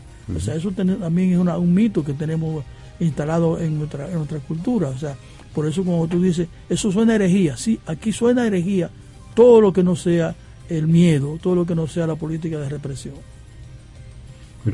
usted, usted está hablando, tenemos una, una llamada, vamos a ver, vamos a escuchar a uno de nuestros oyentes. Adelante, muy buenos días. Sí, buenos días amigos. Buen día. Habla Rafael Hurtado Ruiz. Sí, cómo no. Saludo para ustedes, al país y el mundo. Señores, eh, yo quiero preguntarle al panelista, Don. Radamés de la Rosa. el señor Radamés, que eh, yo veo que los medios de comunicación, aquí eh, hay una institución que se llama, eh, esa que persigue lo- lo- la mala palabra en la música, que no hace nada, que permite todo, que, que veo en los anuncios eh, que para vender, por ejemplo, una toalla sanitaria, haya que verse en el anuncio que se le cae el panty a la mujer. Y vemos cómo buscan ahí en el panty un chin de sangre, una cosa. Eso, es- eso no es posible. Porque la toalla sanitaria eh, no hay que promoverla así de esa manera. O sea que aquí siempre se busca la bajeza por donde quiera, la inmoralidad. ¿Cuál es la pregunta a- a- de la Rosa? Sí, mi pre- la pregunta al señor de la Rosa es el siguiente. Para controlar la droga en cualquier parte del mundo, en este caso aquí, ¿se necesita eliminar al traficante, al que la vende físicamente? Porque si eso no se hace, no vale la pena hablar de eso, porque siempre permanecerá. Muy bien, muchas gracias. Él le aboga porque matemos a todos los narcotraficantes. Ley, No, claro tiro, que no. plomo, No, claro que plomo, no. como diría Pablo Escobar. Yo creo que la, la sociedad, eh, una vez me dijo un amigo abogado, la sociedad no puede Y hacer... perdón decirle que ese oyente aboga por la des- el desarme de la población, pero él quiere plomo ahí. ah. que la sociedad no puede hacer lo que prohíbe. O sea, si la sociedad condena que una persona mate a otro, no puede haber una ley que diga que matamos a alguien. De hecho, en este país se aplica la ley de, de, matar a alguien sin ningún tipo de, de condena. No, no hay esa. En el país no hay la, la pena de muerte. De hecho, el país ha estado eh, en consonancia con lo que está ocurriendo en el mundo. O sea, no podemos instalar pena de muerte eh, porque eso no debe ser una, una, política de Estado. Eh, a veces sentimos, usted dice que matemos a los traficantes, otra gente dice matemos a los ladrones, otra dice matemos. Entonces, no puede ser. La sociedad no puede Nadie- nadie organizarse dice de esa manera. políticos corruptos, nadie lo ha dicho. Sí, bueno, eh, sí, sí.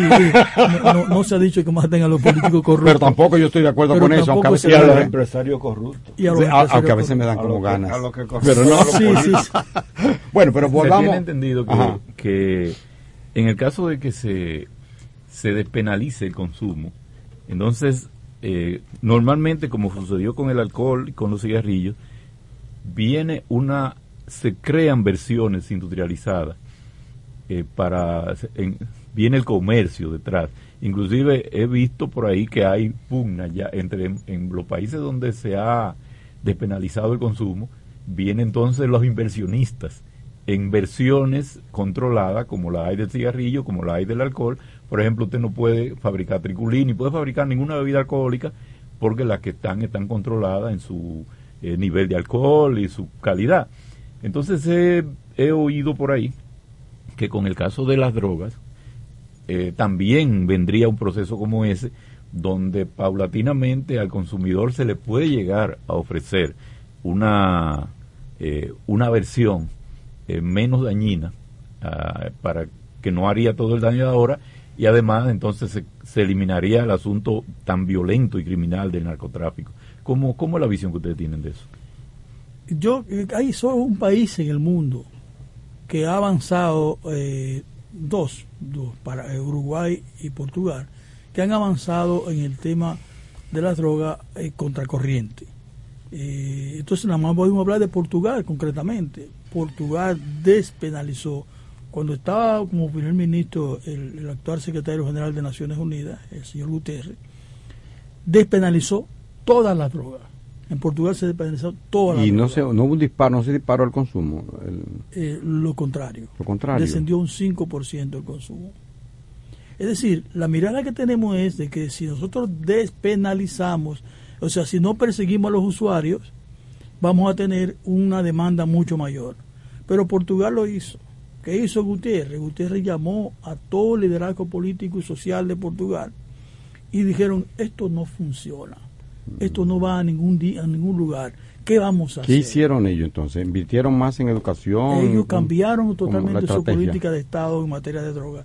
Y hoy en Portugal no se persigue a una persona porque esté consumiendo una sustancia. ¿Y si Hay es un normas, narcotraficante? Hay normas. No, no, el, el traficante, como en toda parte del mundo, está haciendo un negocio.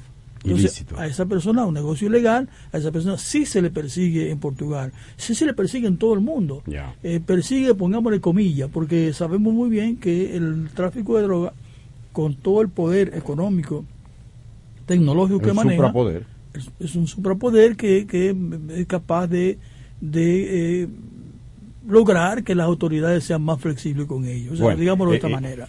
Pero ahí, vendría, ahí vendría entonces la pregunta, la famosa eh, pregunta de que si el huevo, que si la gallina. ¿Cómo entonces puede un Estado, una nación, una sociedad sostener, garantizarle la vida al consumidor si no hay quien le supla de esa cosa que necesita para vivir prácticamente? Uruguay, Uruguay hizo ¿Qué, eso. qué hizo Uruguay, Uruguay con, con los traficantes? cuando no con los hablemos primeramente del consumo cuando estaba el presidente anterior no fue Mojica que empezó con la ley de, de Uruguay fue el, el anterior presidente que falleció hace poco tiempo no se me va el nombre ahora es un pediatra Eh, Tabaré. Tabaré, Tabaré. fue que empezó con el tema bueno el, el, el partido de ellos empezó con el tema de la ley de, cannabis, de cannabis, no el frente amplio sí.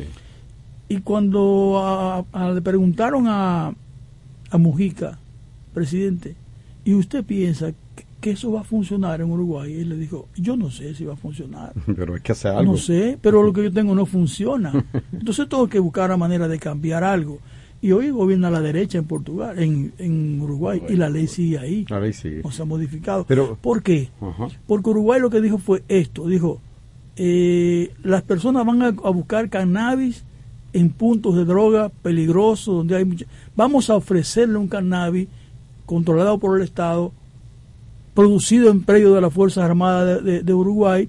Que se- pague impuestos. que paga sus impuestos, se vende en farmacia, usted puede, usted se inscribe en un registro y usted puede comprar, y no recuerdo exactamente cuál es el monto, pero ponga usted 40 gramos al mes. Entonces, Eh, eh, el- el- de- la farmacia le va descontando. Si usted Tengo- llegó a tengo- 40 gramos antes del mes, se fastidió. Tengo una no- curiosidad, tengo una curiosidad. Ha habido un, se disparó la, la- el consumo, ha habido menos problemas de, de violencia ligada al narcotráfico. o- Pero claro, el tema es que ¿Cómo, qué, qué ha pasado después ha de eso? subido ligeramente el consumo Sí. inicialmente. Pero hay que tomar El en consumo cuenta registrado, ah, Hay que tomar en cuenta lo siguiente. Si sube el consumo, entonces aumenta el problema de salud pública. El consumo puede aumentar y generar, pero pero no creamos que necesariamente va a aumentar el consumo porque en Portugal no ocurrió eso. Correcto. O sea, tenemos que aprovechar lo que está ocurriendo en el mundo para cambiar. Aquí no hacemos nada. Aquí escuchamos, leemos, vemos, pero no hacemos nada. O sea, No puede haber influido el hecho de que al, al, al despenalizarse eso, se le quita una gran cantidad de, eh, de ingresos a los narcotraficantes porque la prohibición eh, que, que conlleva riesgo eleva lo- lo- los precios, los ingresos. Entonces, al no tenerlos a ellos incitando tanto con la insistencia, pues, no puede haber eso influido en la baja del consumo. Porque En- ellos andan buscando gente siempre para meterle en, el- en su negocio. Lo que se piensa que en Portugal, lo que se hipotetiza es que eh, mientras usted está persiguiendo a las personas que usan drogas, y tenemos que diferenciar entre las personas que usan droga y las personas que tienen un consumo problemático de droga, porque el 90% o 92% de las personas que usan droga no tienen ningún tipo de problema, ni psicológico, ni social, ni de salud, ni nada. La propia ley nuestra, que es una ley anticuadísima, dice que hasta el nivel de habituado no hay ningún tipo de consecuencia. Habituado el que la usa de vez en cuando. El que la usa regularmente, Regularmente. pero que no depende de ella. El que cada fin de semana se toma un trago, la se de de- manera recreativa, como de dicen. dicen recreativa, nosotros podemos hablar de uso adulto. Ya. O sea, los adultos consumen sustancias psicoactivas en toda la humanidad siempre. Es un problema que tenemos por delante enfrentarlo con criterios diferentes. ¿Por qué redujo en Portugal? La hipótesis es porque las personas que antes no iban a, tratamiento porque temían que lo apresaran, empezaron a ir a tratamiento y redujo el consumo por eso, porque dejaron de consumir. Porque las personas dijeron, ya no es un delito consumir, ya no tengo miedo de que me metan preso y voy a, buscar eh, atención de salud. Pero Portugal no solamente, no es, de no es una ley que penaliza, usted ha dicho es un sistema. Usted ha dicho algo que que me trae a la mente el tema del aborto. Aquí muere mucha gente, eh, sobre todo adolescentes, hay muchos casos por aborto clandestino o gente que va ya al, al, a la emergencia ya al final por, por, por, la prohibición que hay del aborto precisamente. Pero es otro tema. es otro tema. vamos a, vamos al, al, tema de su artículo que tiene que dice que porque haya más decomiso de droga no significa que sea un éxito. ¿Por qué usted cree eso? Porque en todo el mundo se sabe, hace mucho tiempo, de hecho, hace muchos años aquí se habló de que nosotros logramos detectar el, el 3% de la droga que pasaba por el territorio.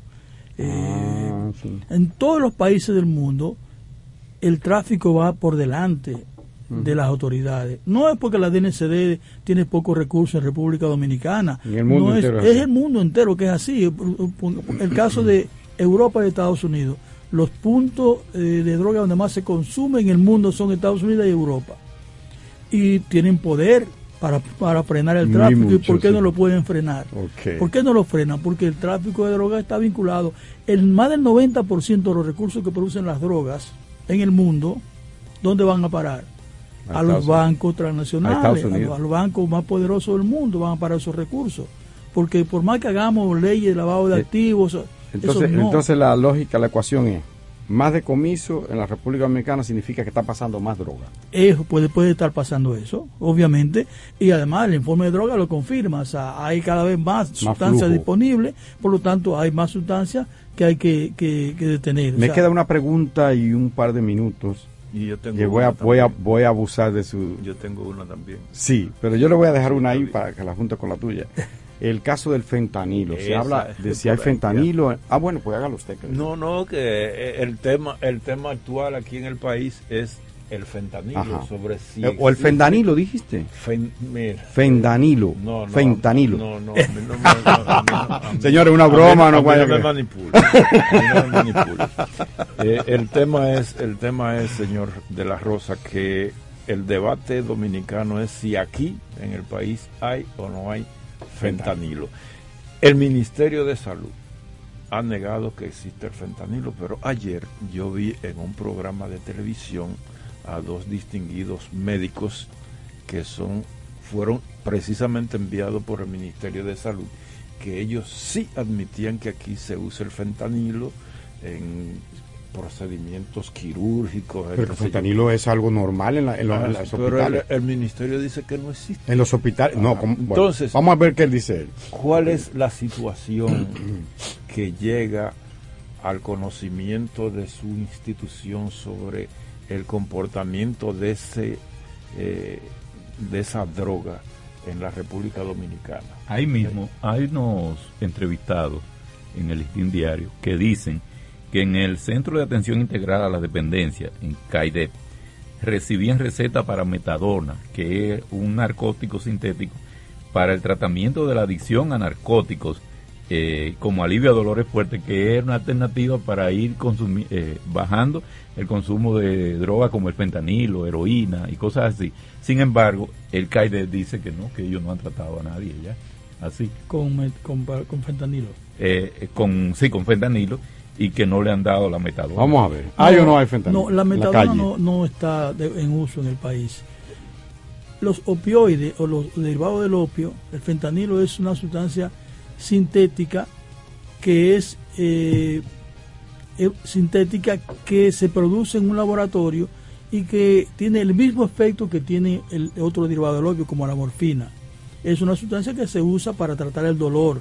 Por eso los médicos la usan. O sea, los médicos usan la morfina, usan el fentanilo para de, dolores muy fuertes, dolores de cáncer terminal, o sea, es una sustancia que los, los médicos incluso en habitualmente. México, en México hay una discusión sobre eso, porque el presidente habló de, de, eliminar el fentanilo y los médicos dicen, no, pero no lo puede eliminar porque eso sería cruel con muchas personas que necesitan ese medicamento para tratarse el dolor. Entonces, hay dos tipos de fentanilo, el fentanilo legal que se usa, lo usan los médicos, lo recetan a sus pacientes, y el fentanilo que se produce en la calle, que se produce eh, y que no sabemos qué es. Y es verdad que esa cosa pone a la gente como, como zombie, como uno lo ve así en, la peli, en los reportajes. Esas imágenes son imágenes de, de, una zona de consumo en Estados Unidos. Pero es verdad, el eh, fentanilo pone así. Es un depresor del sistema nervioso central.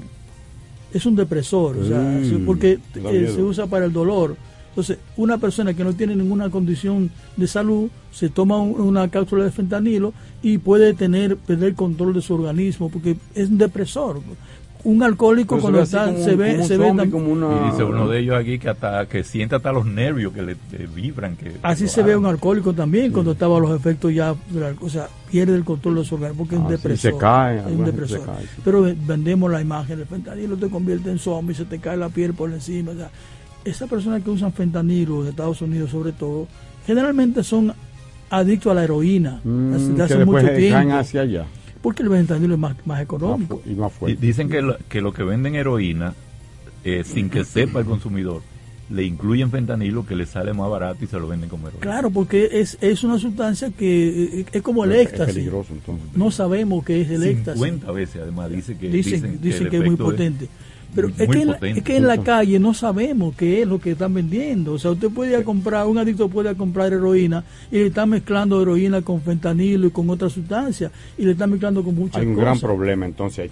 Entonces, finalmente, el reporte que tiene Casa Abierta, que yo sé que tiene una labor social en los barrios de educación, se nos quedó hablar del 49 aniversario y demás, pero bueno, en este tiempo, en las últimas semanas, en los últimos meses, ¿han oído ustedes que reporte de fentanilo en las calles? no, nosotros no tenemos ningún caso. Trabajamos de manera ambulatoria con personas que usan droga, pero no hay ningún caso de fentanilo allí.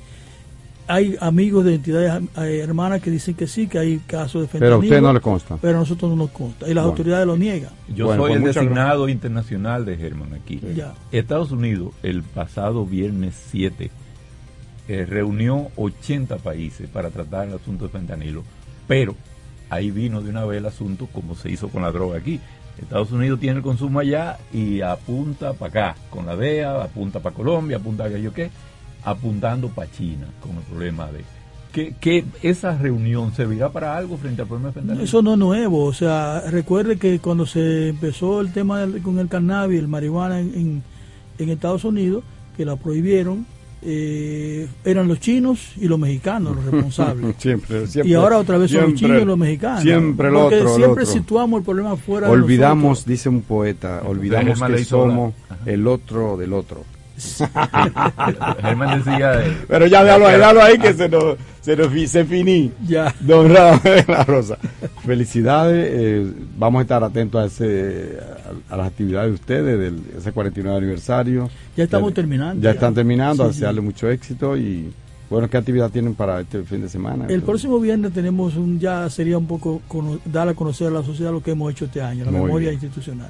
Yo agradezco muchísimo haber tenido el placer que nos acompañe este sábado, don Radamé de la Rosa, director ejecutivo de Casa Abierta.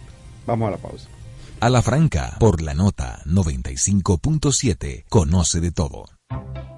Les presento a Juancho. ¿Qué lo que? Juancho era muy obeso. Redondo, manito. El mes pasado empezó el gimnasio. En la primera semana perdió 100 libras. De tener una barriga de Santa Claus, pasó a tener cuadritos en solo tres semanas. Roca y pico. Hoy le dio con 500 libras a pecho. Con apenas un mes de ejercicios, participará en su primer evento de fisiculturismo. No te lo creíste, ¿verdad? Si no te crees lo de Juancho, ¿cómo le puedes creer a alguien que promete duplicar tus ahorros en 30 días? Si ganarte el dinero es difícil, no lo arriesgues tan fácil. Confía tu dinero a entidades supervisadas. Más información en misioncentinela.com, Superintendencia de Bancos de la República Dominicana. En las redes sociales también hablamos a la franca. Síguenos en Twitter e Instagram como arroba a la franca radio. Dar El primer paso nunca ha sido fácil, pero la historia la escriben quienes se unen a los procesos transformadores, impactando la vida de las personas en el trayecto. Este es el momento para que te unas a la conformación de los colegios electorales y hagamos un proceso histórico en favor de la democracia. Nuestra democracia. Junta Central Electoral. Garantía de identidad y democracia. Impuestos Internos se consolida como modelo de eficiencia recaudatoria. Más de 1.5 billones de pesos recaudados en dos años lo confirman.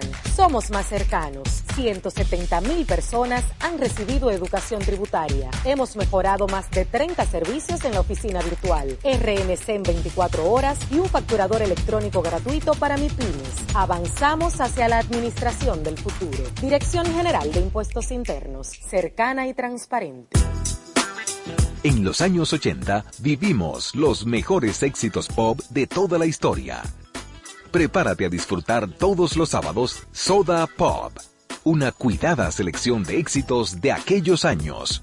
Soda Pop, bajo la conducción de Pablo Nogueroles por la nota 95.7. Conoce de todo. Ahora te hablamos a la franca por la nota Dafne Guzmán te espera cada sábado con un contenido fresco y de interés para ti. De calle con la nota, de 12 del mediodía a 2 de la tarde. Este y todos los sábados, escúchalo por la nota 95.7. Conoce de todo. Impuestos Internos se consolida como modelo de eficiencia recaudatoria. Más de 1.5 billones de pesos recaudados en dos años lo confirman. Somos más cercanos. 170 mil personas han recibido educación tributaria. Hemos mejorado más de 30 servicios en la oficina virtual, RNC en 24 horas y un facturador electrónico gratuito para MIPIMES. Avanzamos hacia la administración del futuro. Dirección General de Impuestos Internos, cercana y transparente.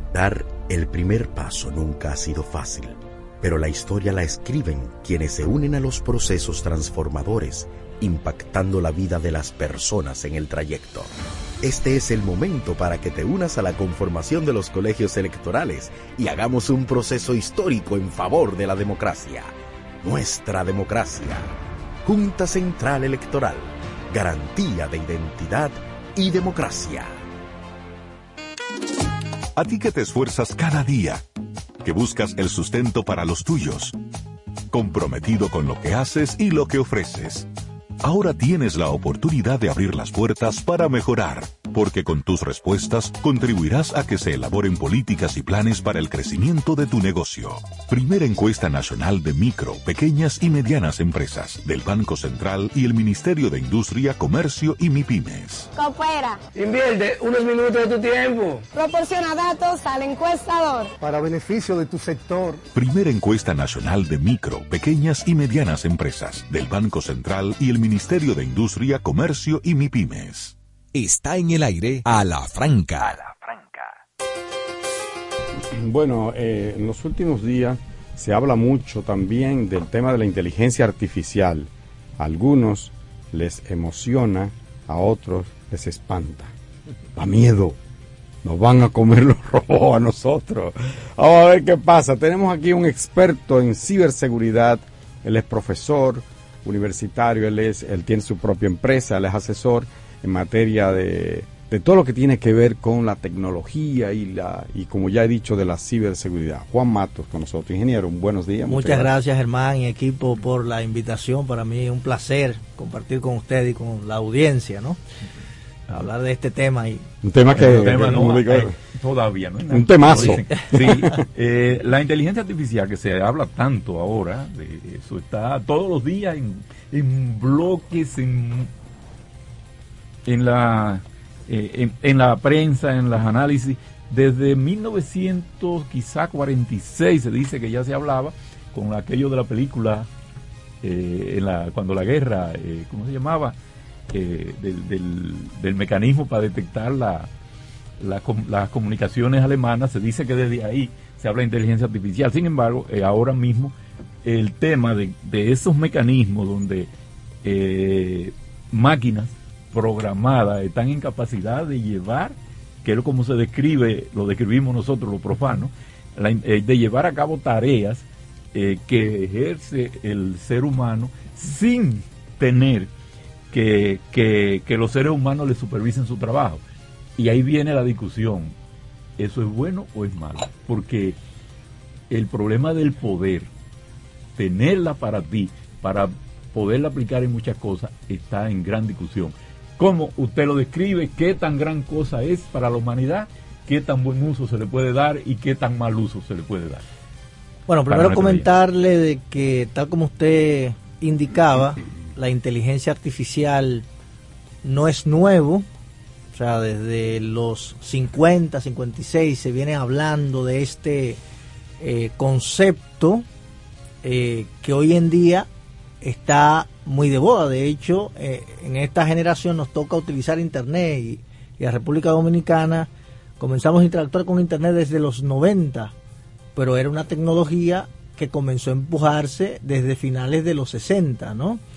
Entonces, eh, cuando hablamos de inteligencia artificial, y quiero primero eh, traer sobre la mesa de qué nosotros estamos hablando, porque escuchamos mucho hablar de este concepto y a veces como que eh, nos vamos, ve acá, esto es de la película, esto es de la NASA. Entonces, miren, eh, la inteligencia artificial, lo primero es que eh, persigue emular la inteligencia humana. De todo nuestro de todo nuestro cuerpo, muy probablemente el, la parte más enigmática y compleja es nuestro cerebro, ¿no? Entonces, eh, nosotros, los humanos, a través de la inteligencia tenemos la capacidad de aprender, la capacidad de retener información, ah, de almacenar información, eh, la capacidad de, a partir de esa información que nosotros hemos aprendido, podemos llegar a nuestras propias conclusiones, podemos resolver problemas, podemos eh, razonar. Y desde hace muchos años eh, las computadoras hasta cierto punto venían emulando ciertas capacidades que son propias de la inteligencia humana. O sea, desde hace mucho las computadoras son capaces de almacenar información en los discos duros, en las memorias, son capaces de calcular, pero eh, hay características que son propias de la inteligencia humana que hasta los últimos años no habíamos visto evidenciar esa capacidad de aprender, por ejemplo. Hoy en día se habla de inteligencia artificial que es capaz de aprender de manera automática. Y eso no da terror. Y cuando hablamos... Que, la máquina aprenda de sí misma, mira, que yo y, sea Hasta cierto punto, hasta cierto punto... echando como No, hasta cierto punto hay aspectos que, que te dicen, wow, pero esto realmente es capaz, pero... Eh, las tecnologías, yo siempre digo que es como el cuchillo, y el cuchillo es una herramienta que puede ser utilizada para cortar el queso, pero puede ser utilizada como un objeto punzante para quitarle la vida a una persona. Entonces, eh, el destino o el futuro de la inteligencia artificial dependerá de nosotros, eh, los humanos. Del uso. Del uso que le demos. Eh, probablemente yo podría, y se está utilizando, utilizar inteligencia artificial en drones en la guerra. ¿Y qué pasa? O, para fumigar. Pero lo puedo usar para fumigar. ¿Pero qué pasa cuando yo utilizo esto eh, en la guerra? Bueno, eh, hoy en día hay operadores de drones, hay militares que operan a miles de kilómetros de distancia, aeronaves no tripuladas, y si le dan la orden y ha pasado, de, por ejemplo, mira, tú tienes que eh, lanzar un cohete a ese hospital. Probablemente si el operador del dron ve unos niños dice, no, yo recibí una orden, pero ahora mismo yo estoy viendo unos niños. Ahora, si es una inteligencia artificial y le han dado una orden, probablemente no, no, tiene eso. Eh, Germán dijo algo muy importante, sentimientos. Todavía la inteligencia artificial no es capaz de emular los sentimientos humanos, ¿no? Y entonces hay algunas características que, como las emociones, que todavía la inteligencia artificial no ha podido emular. ¿Por qué, es lo que alimentan la, a las computadoras, a esa inteligencia artificial, no le insertan también el sentimiento humano? ¿Qué pasa? Ahí tendríamos que comenzar definiendo el, sentimiento, o sea, las emociones. y los intereses y las contradicciones. Exactamente, entonces ahí, o sea, hay elementos de la capacidad, digamos, que tenemos nosotros los humanos, que probablemente la inteligencia artificial todavía, todavía, y decimos todavía porque el futuro, el futuro es un tanto incierto. Pero sí, la inteligencia artificial de alguna manera permea eh, todas nuestras actividades porque nosotros utilizamos eh, redes sociales y las redes sociales, por ejemplo, la publicidad que te muestra, las redes sociales están diseñadas para ti. Aprende qué es lo que te gusta. Hoy en día utilizamos eh, a Siri o utilizamos herramientas de Google y comenzamos a interactuar con lenguaje natural, con esas herramientas. Entonces, eh, utilizamos Alexa, ¿no? Y Alexa tú le dices, Alexa. Alexa, se volvió loca con una pregunta ¿Eh? que yo le hice ayer. Sí, sí, sí. Profesor, y, ayer... dice Yuval, el pensador quizá más brillante después de Noam Chomsky, diría yo, en los Estados Unidos. Él es también norteamericano, es judío. Eh, usted seguro que lo ha leído. Yuval Noah Harari, Harari, el de Sapiens. Sí si dice, estoy leyendo aquí, dice, dice si no regulamos pronto las nuevas tecnologías, perderemos el control de nuestras vidas. El proceso de adaptación de la, a la inteligencia artificial puede ser muy difícil, pues esta es la primera herramienta inventada que puede tomar decisiones propias. Quiero su reflexión sobre eso después de esta brevísima pausa. A la franca, por la nota 95.7, conoce de todo. Aquí, allí, pa' nuestra gente, con tu subagente, popular presente, puesto pa' servir, puesto pa' la gente, con tu subagente, popular presente. Paga la tarjeta en el local de la vecina, recarga tu saldo en el colmado de allá arriba, el préstamo que tengo lo pago aquí en la esquina, ese dinerito en la tienda se retira, para ti FT, para cargar tu cel, pa' que puedas recibir tu remesa también. Aquí, allí. Subagente popular, puesto pa' nuestra gente. Popular presente. Ahora te hablamos a la franca por la nota. Dar el primer paso nunca ha sido fácil, pero la historia la escriben quienes se unen a los procesos transformadores, impactando la vida de las personas en el trayecto. Este es el momento para que te unas a la conformación de los colegios electorales y hagamos un proceso histórico en favor de la democracia. Nuestra democracia. Junta Central Electoral. Garantía de identidad y democracia. Les presento a Juancho. ¿Qué lo que? Juancho era muy obeso. ¿De dónde, manito? El mes pasado empezó el gimnasio. En la primera semana perdió 100 libras. De tener una barriga de Santa Claus, pasó a tener cuadritos en solo tres semanas. Roca y pico. Hoy le dio con 500 libras a pecho. Con apenas un mes de ejercicios, participará en su primer evento de fisiculturismo. No te lo creíste, ¿verdad? Si no te crees lo de Juancho, ¿cómo le puedes creer a alguien que promete duplicar tus ahorros en 30 días? Si ganarte el dinero es difícil, no lo arriesgues tan fácil. Confía tu dinero a entidades supervisadas.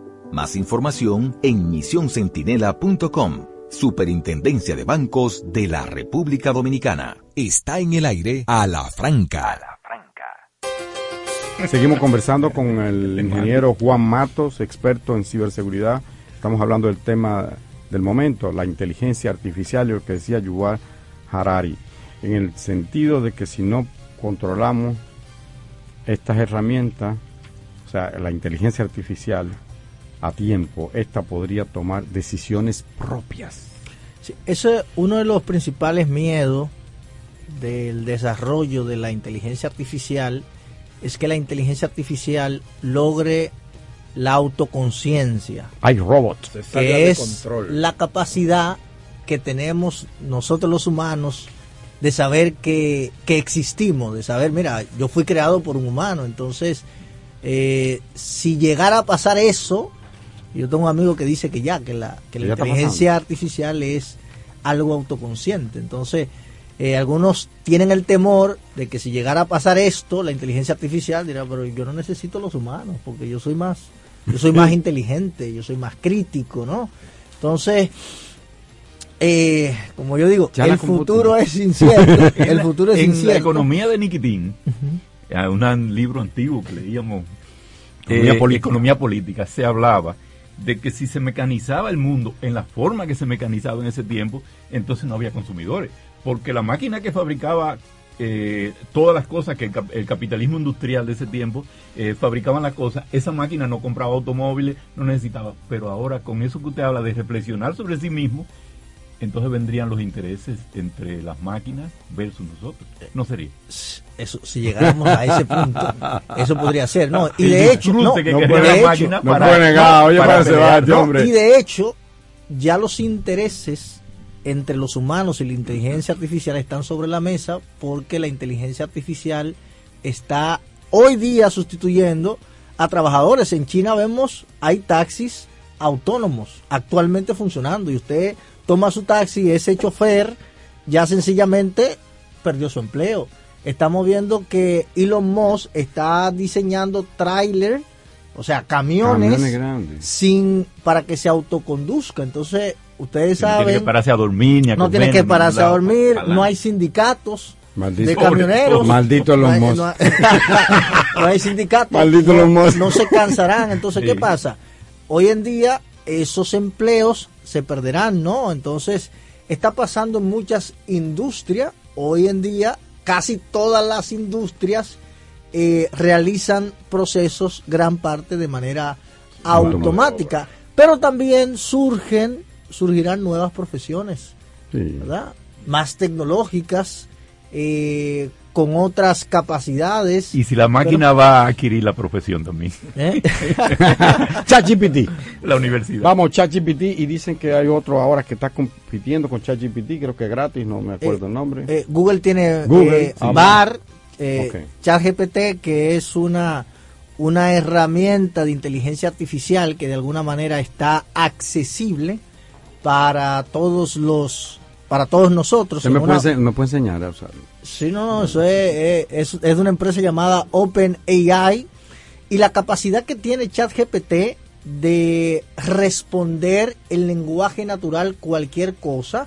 O sea, lástima que no hay tiempo, pero yo le puedo escribir, mira, ChatGPT, yo necesito, yo voy a lanzar mi candidatura a senador y hoy voy a dar un discurso. Yo necesito que tú me escribas un discurso que hable, que hable de seguridad ciudadana, de desempleo, de oportunidades y eh, él responde automáticamente, te escribe el discurso y tú lo lees y tú dices, wow, pero, pero este es el discurso, ¿no? Esto no es lo que yo quería decir.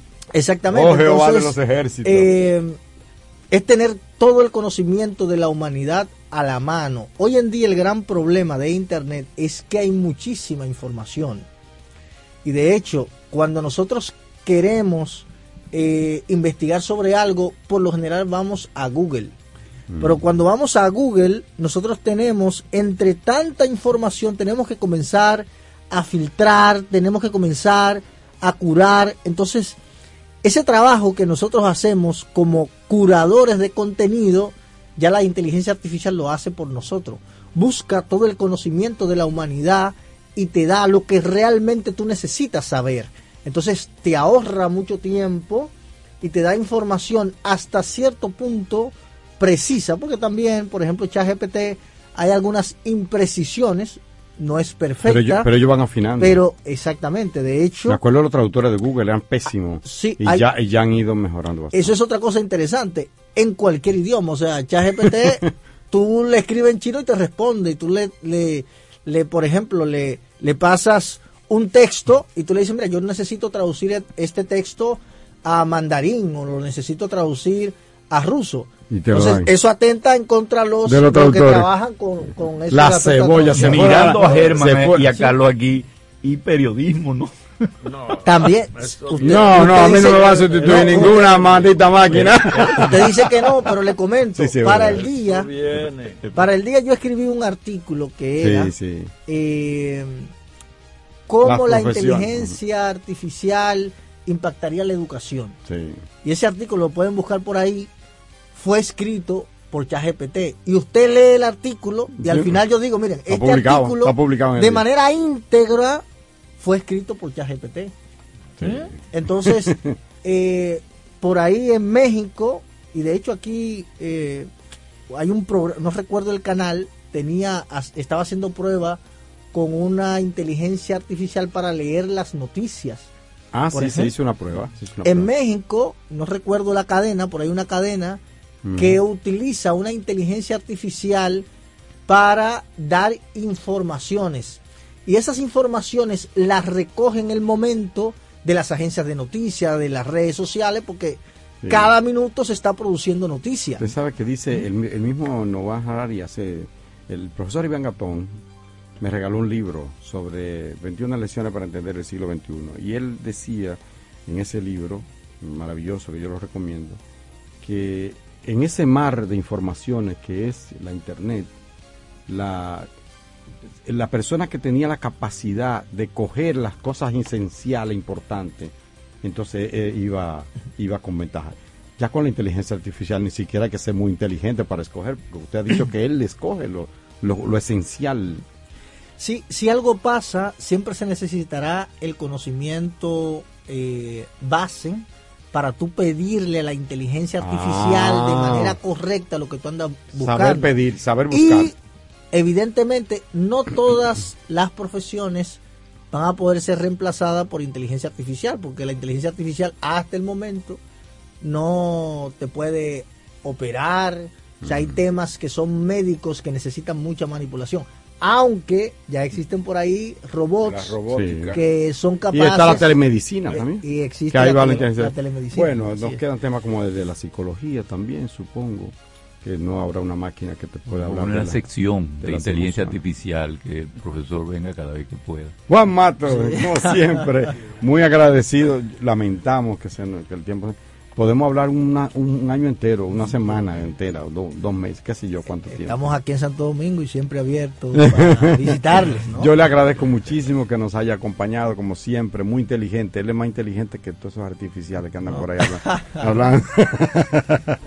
Juan Mato es experto en ciberseguridad. ¿Dónde lo puede la gente seguir, profesor? Bueno, en Twitter es donde hago mayor presencia y me encuentran como arroba Juan Matos. Te busca en Twitter Juan Matos, arroba Juan Matos y ahí compartimos ahí. Pueden buscar sus artículos también en el periódico El Día, que es. un colaborador habitual de nosotros. Señores, no sé qué pasó en Rusia, no sé qué pasó en Odessa, no sé qué pasó en Ucrania, ni sé qué pasó con Hogando, ni con Eli de la Cruz, no sé nada de eso. ¿Y cómo se Ni van a saberlo ustedes tampoco. ¿Cómo porque... se combinaron la Barbie rosada? ¿Qué pasó, Chan? En, una línea, ¿qué pasó en Rusia? En una línea, eh, después que se espera que la derecha gane mañana en España, entonces en Rusia eh, la, ha tronado la ONU y Estados Unidos diciendo que Rusia se niega a firmar de nuevo los acuerdos ¿Hay, peligro de una hambruna en el mundo? Eh, Con este, bueno, o, habrá soluciones. Habrá que negociar, porque es que Rusia dice que eh, las sanciones que se aplican en otra parte le están perjudicando a sus productores. y entonces ha cerrado el paso por el Mar Negro, eh, el, ha bombardeado. permitía el paso por el Mar Negro de y a pesar de la guerra 32 millones de toneladas de granos que se producen en Ucrania y ellos dicen que ya no van a renovar. Sin embargo, Rusia dice que le garantiza granos gratis a, países de tercer a de África. África sobre todo. ahí sería un pecado Joder, Putin. irse sin decir que anoche, al filo de la medianoche, las reinas del Caribe ¿Eh? subieron al ranking, al puesto número 9 del fútbol mundial femenino. Y República Dominicana y ¿De fútbol o de voleibol? De voleibol ah, femenino. que teníamos también Entonces, el solamente Dominicana en el número 9 y Puerto Rico en el número 12. Muy bien. Están en el ranking mundial.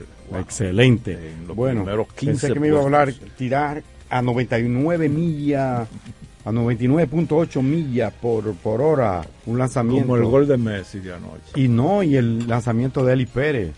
Ah, de Eli, de la Cruz. Eli de la, Cruz. Bueno, se nos quedó en cerca muchos temas, pero yo creo que abordamos cosas muy esenciales como este del profesor Juan Matos y también de Radamé de la Rosa que eran temas vitales que no podíamos obviar. La dejamos de un lado un poco la política para ir a temas esenciales, de no solo de nosotros, sino de la humanidad. Muchísimas gracias por la sintonía. Nosotros solo nos resta invitarle a que nos acompañe el próximo sábado a partir de las 8 de la mañana. Esto es A la Franca por la Nota. Sigan en sintonía con esta emisora que tiene siempre un contenido maravilloso. Gracias.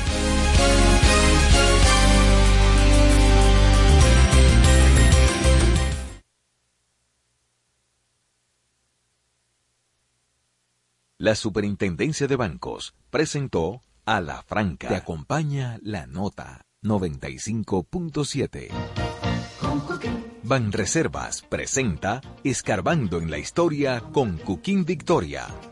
Jamaica fue el nombre que le dieron los ingleses a esa isla, cuyo nombre significa isla de agua y madera, que era como lo llamaban los aborígenes que vivían ahí.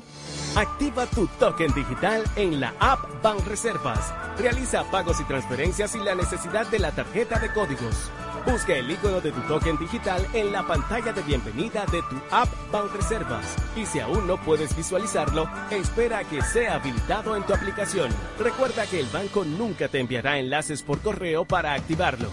App Reservas, tu banco fuera del banco. Reservas el banco de todos los dominicanos. Esta es la nota 95.7.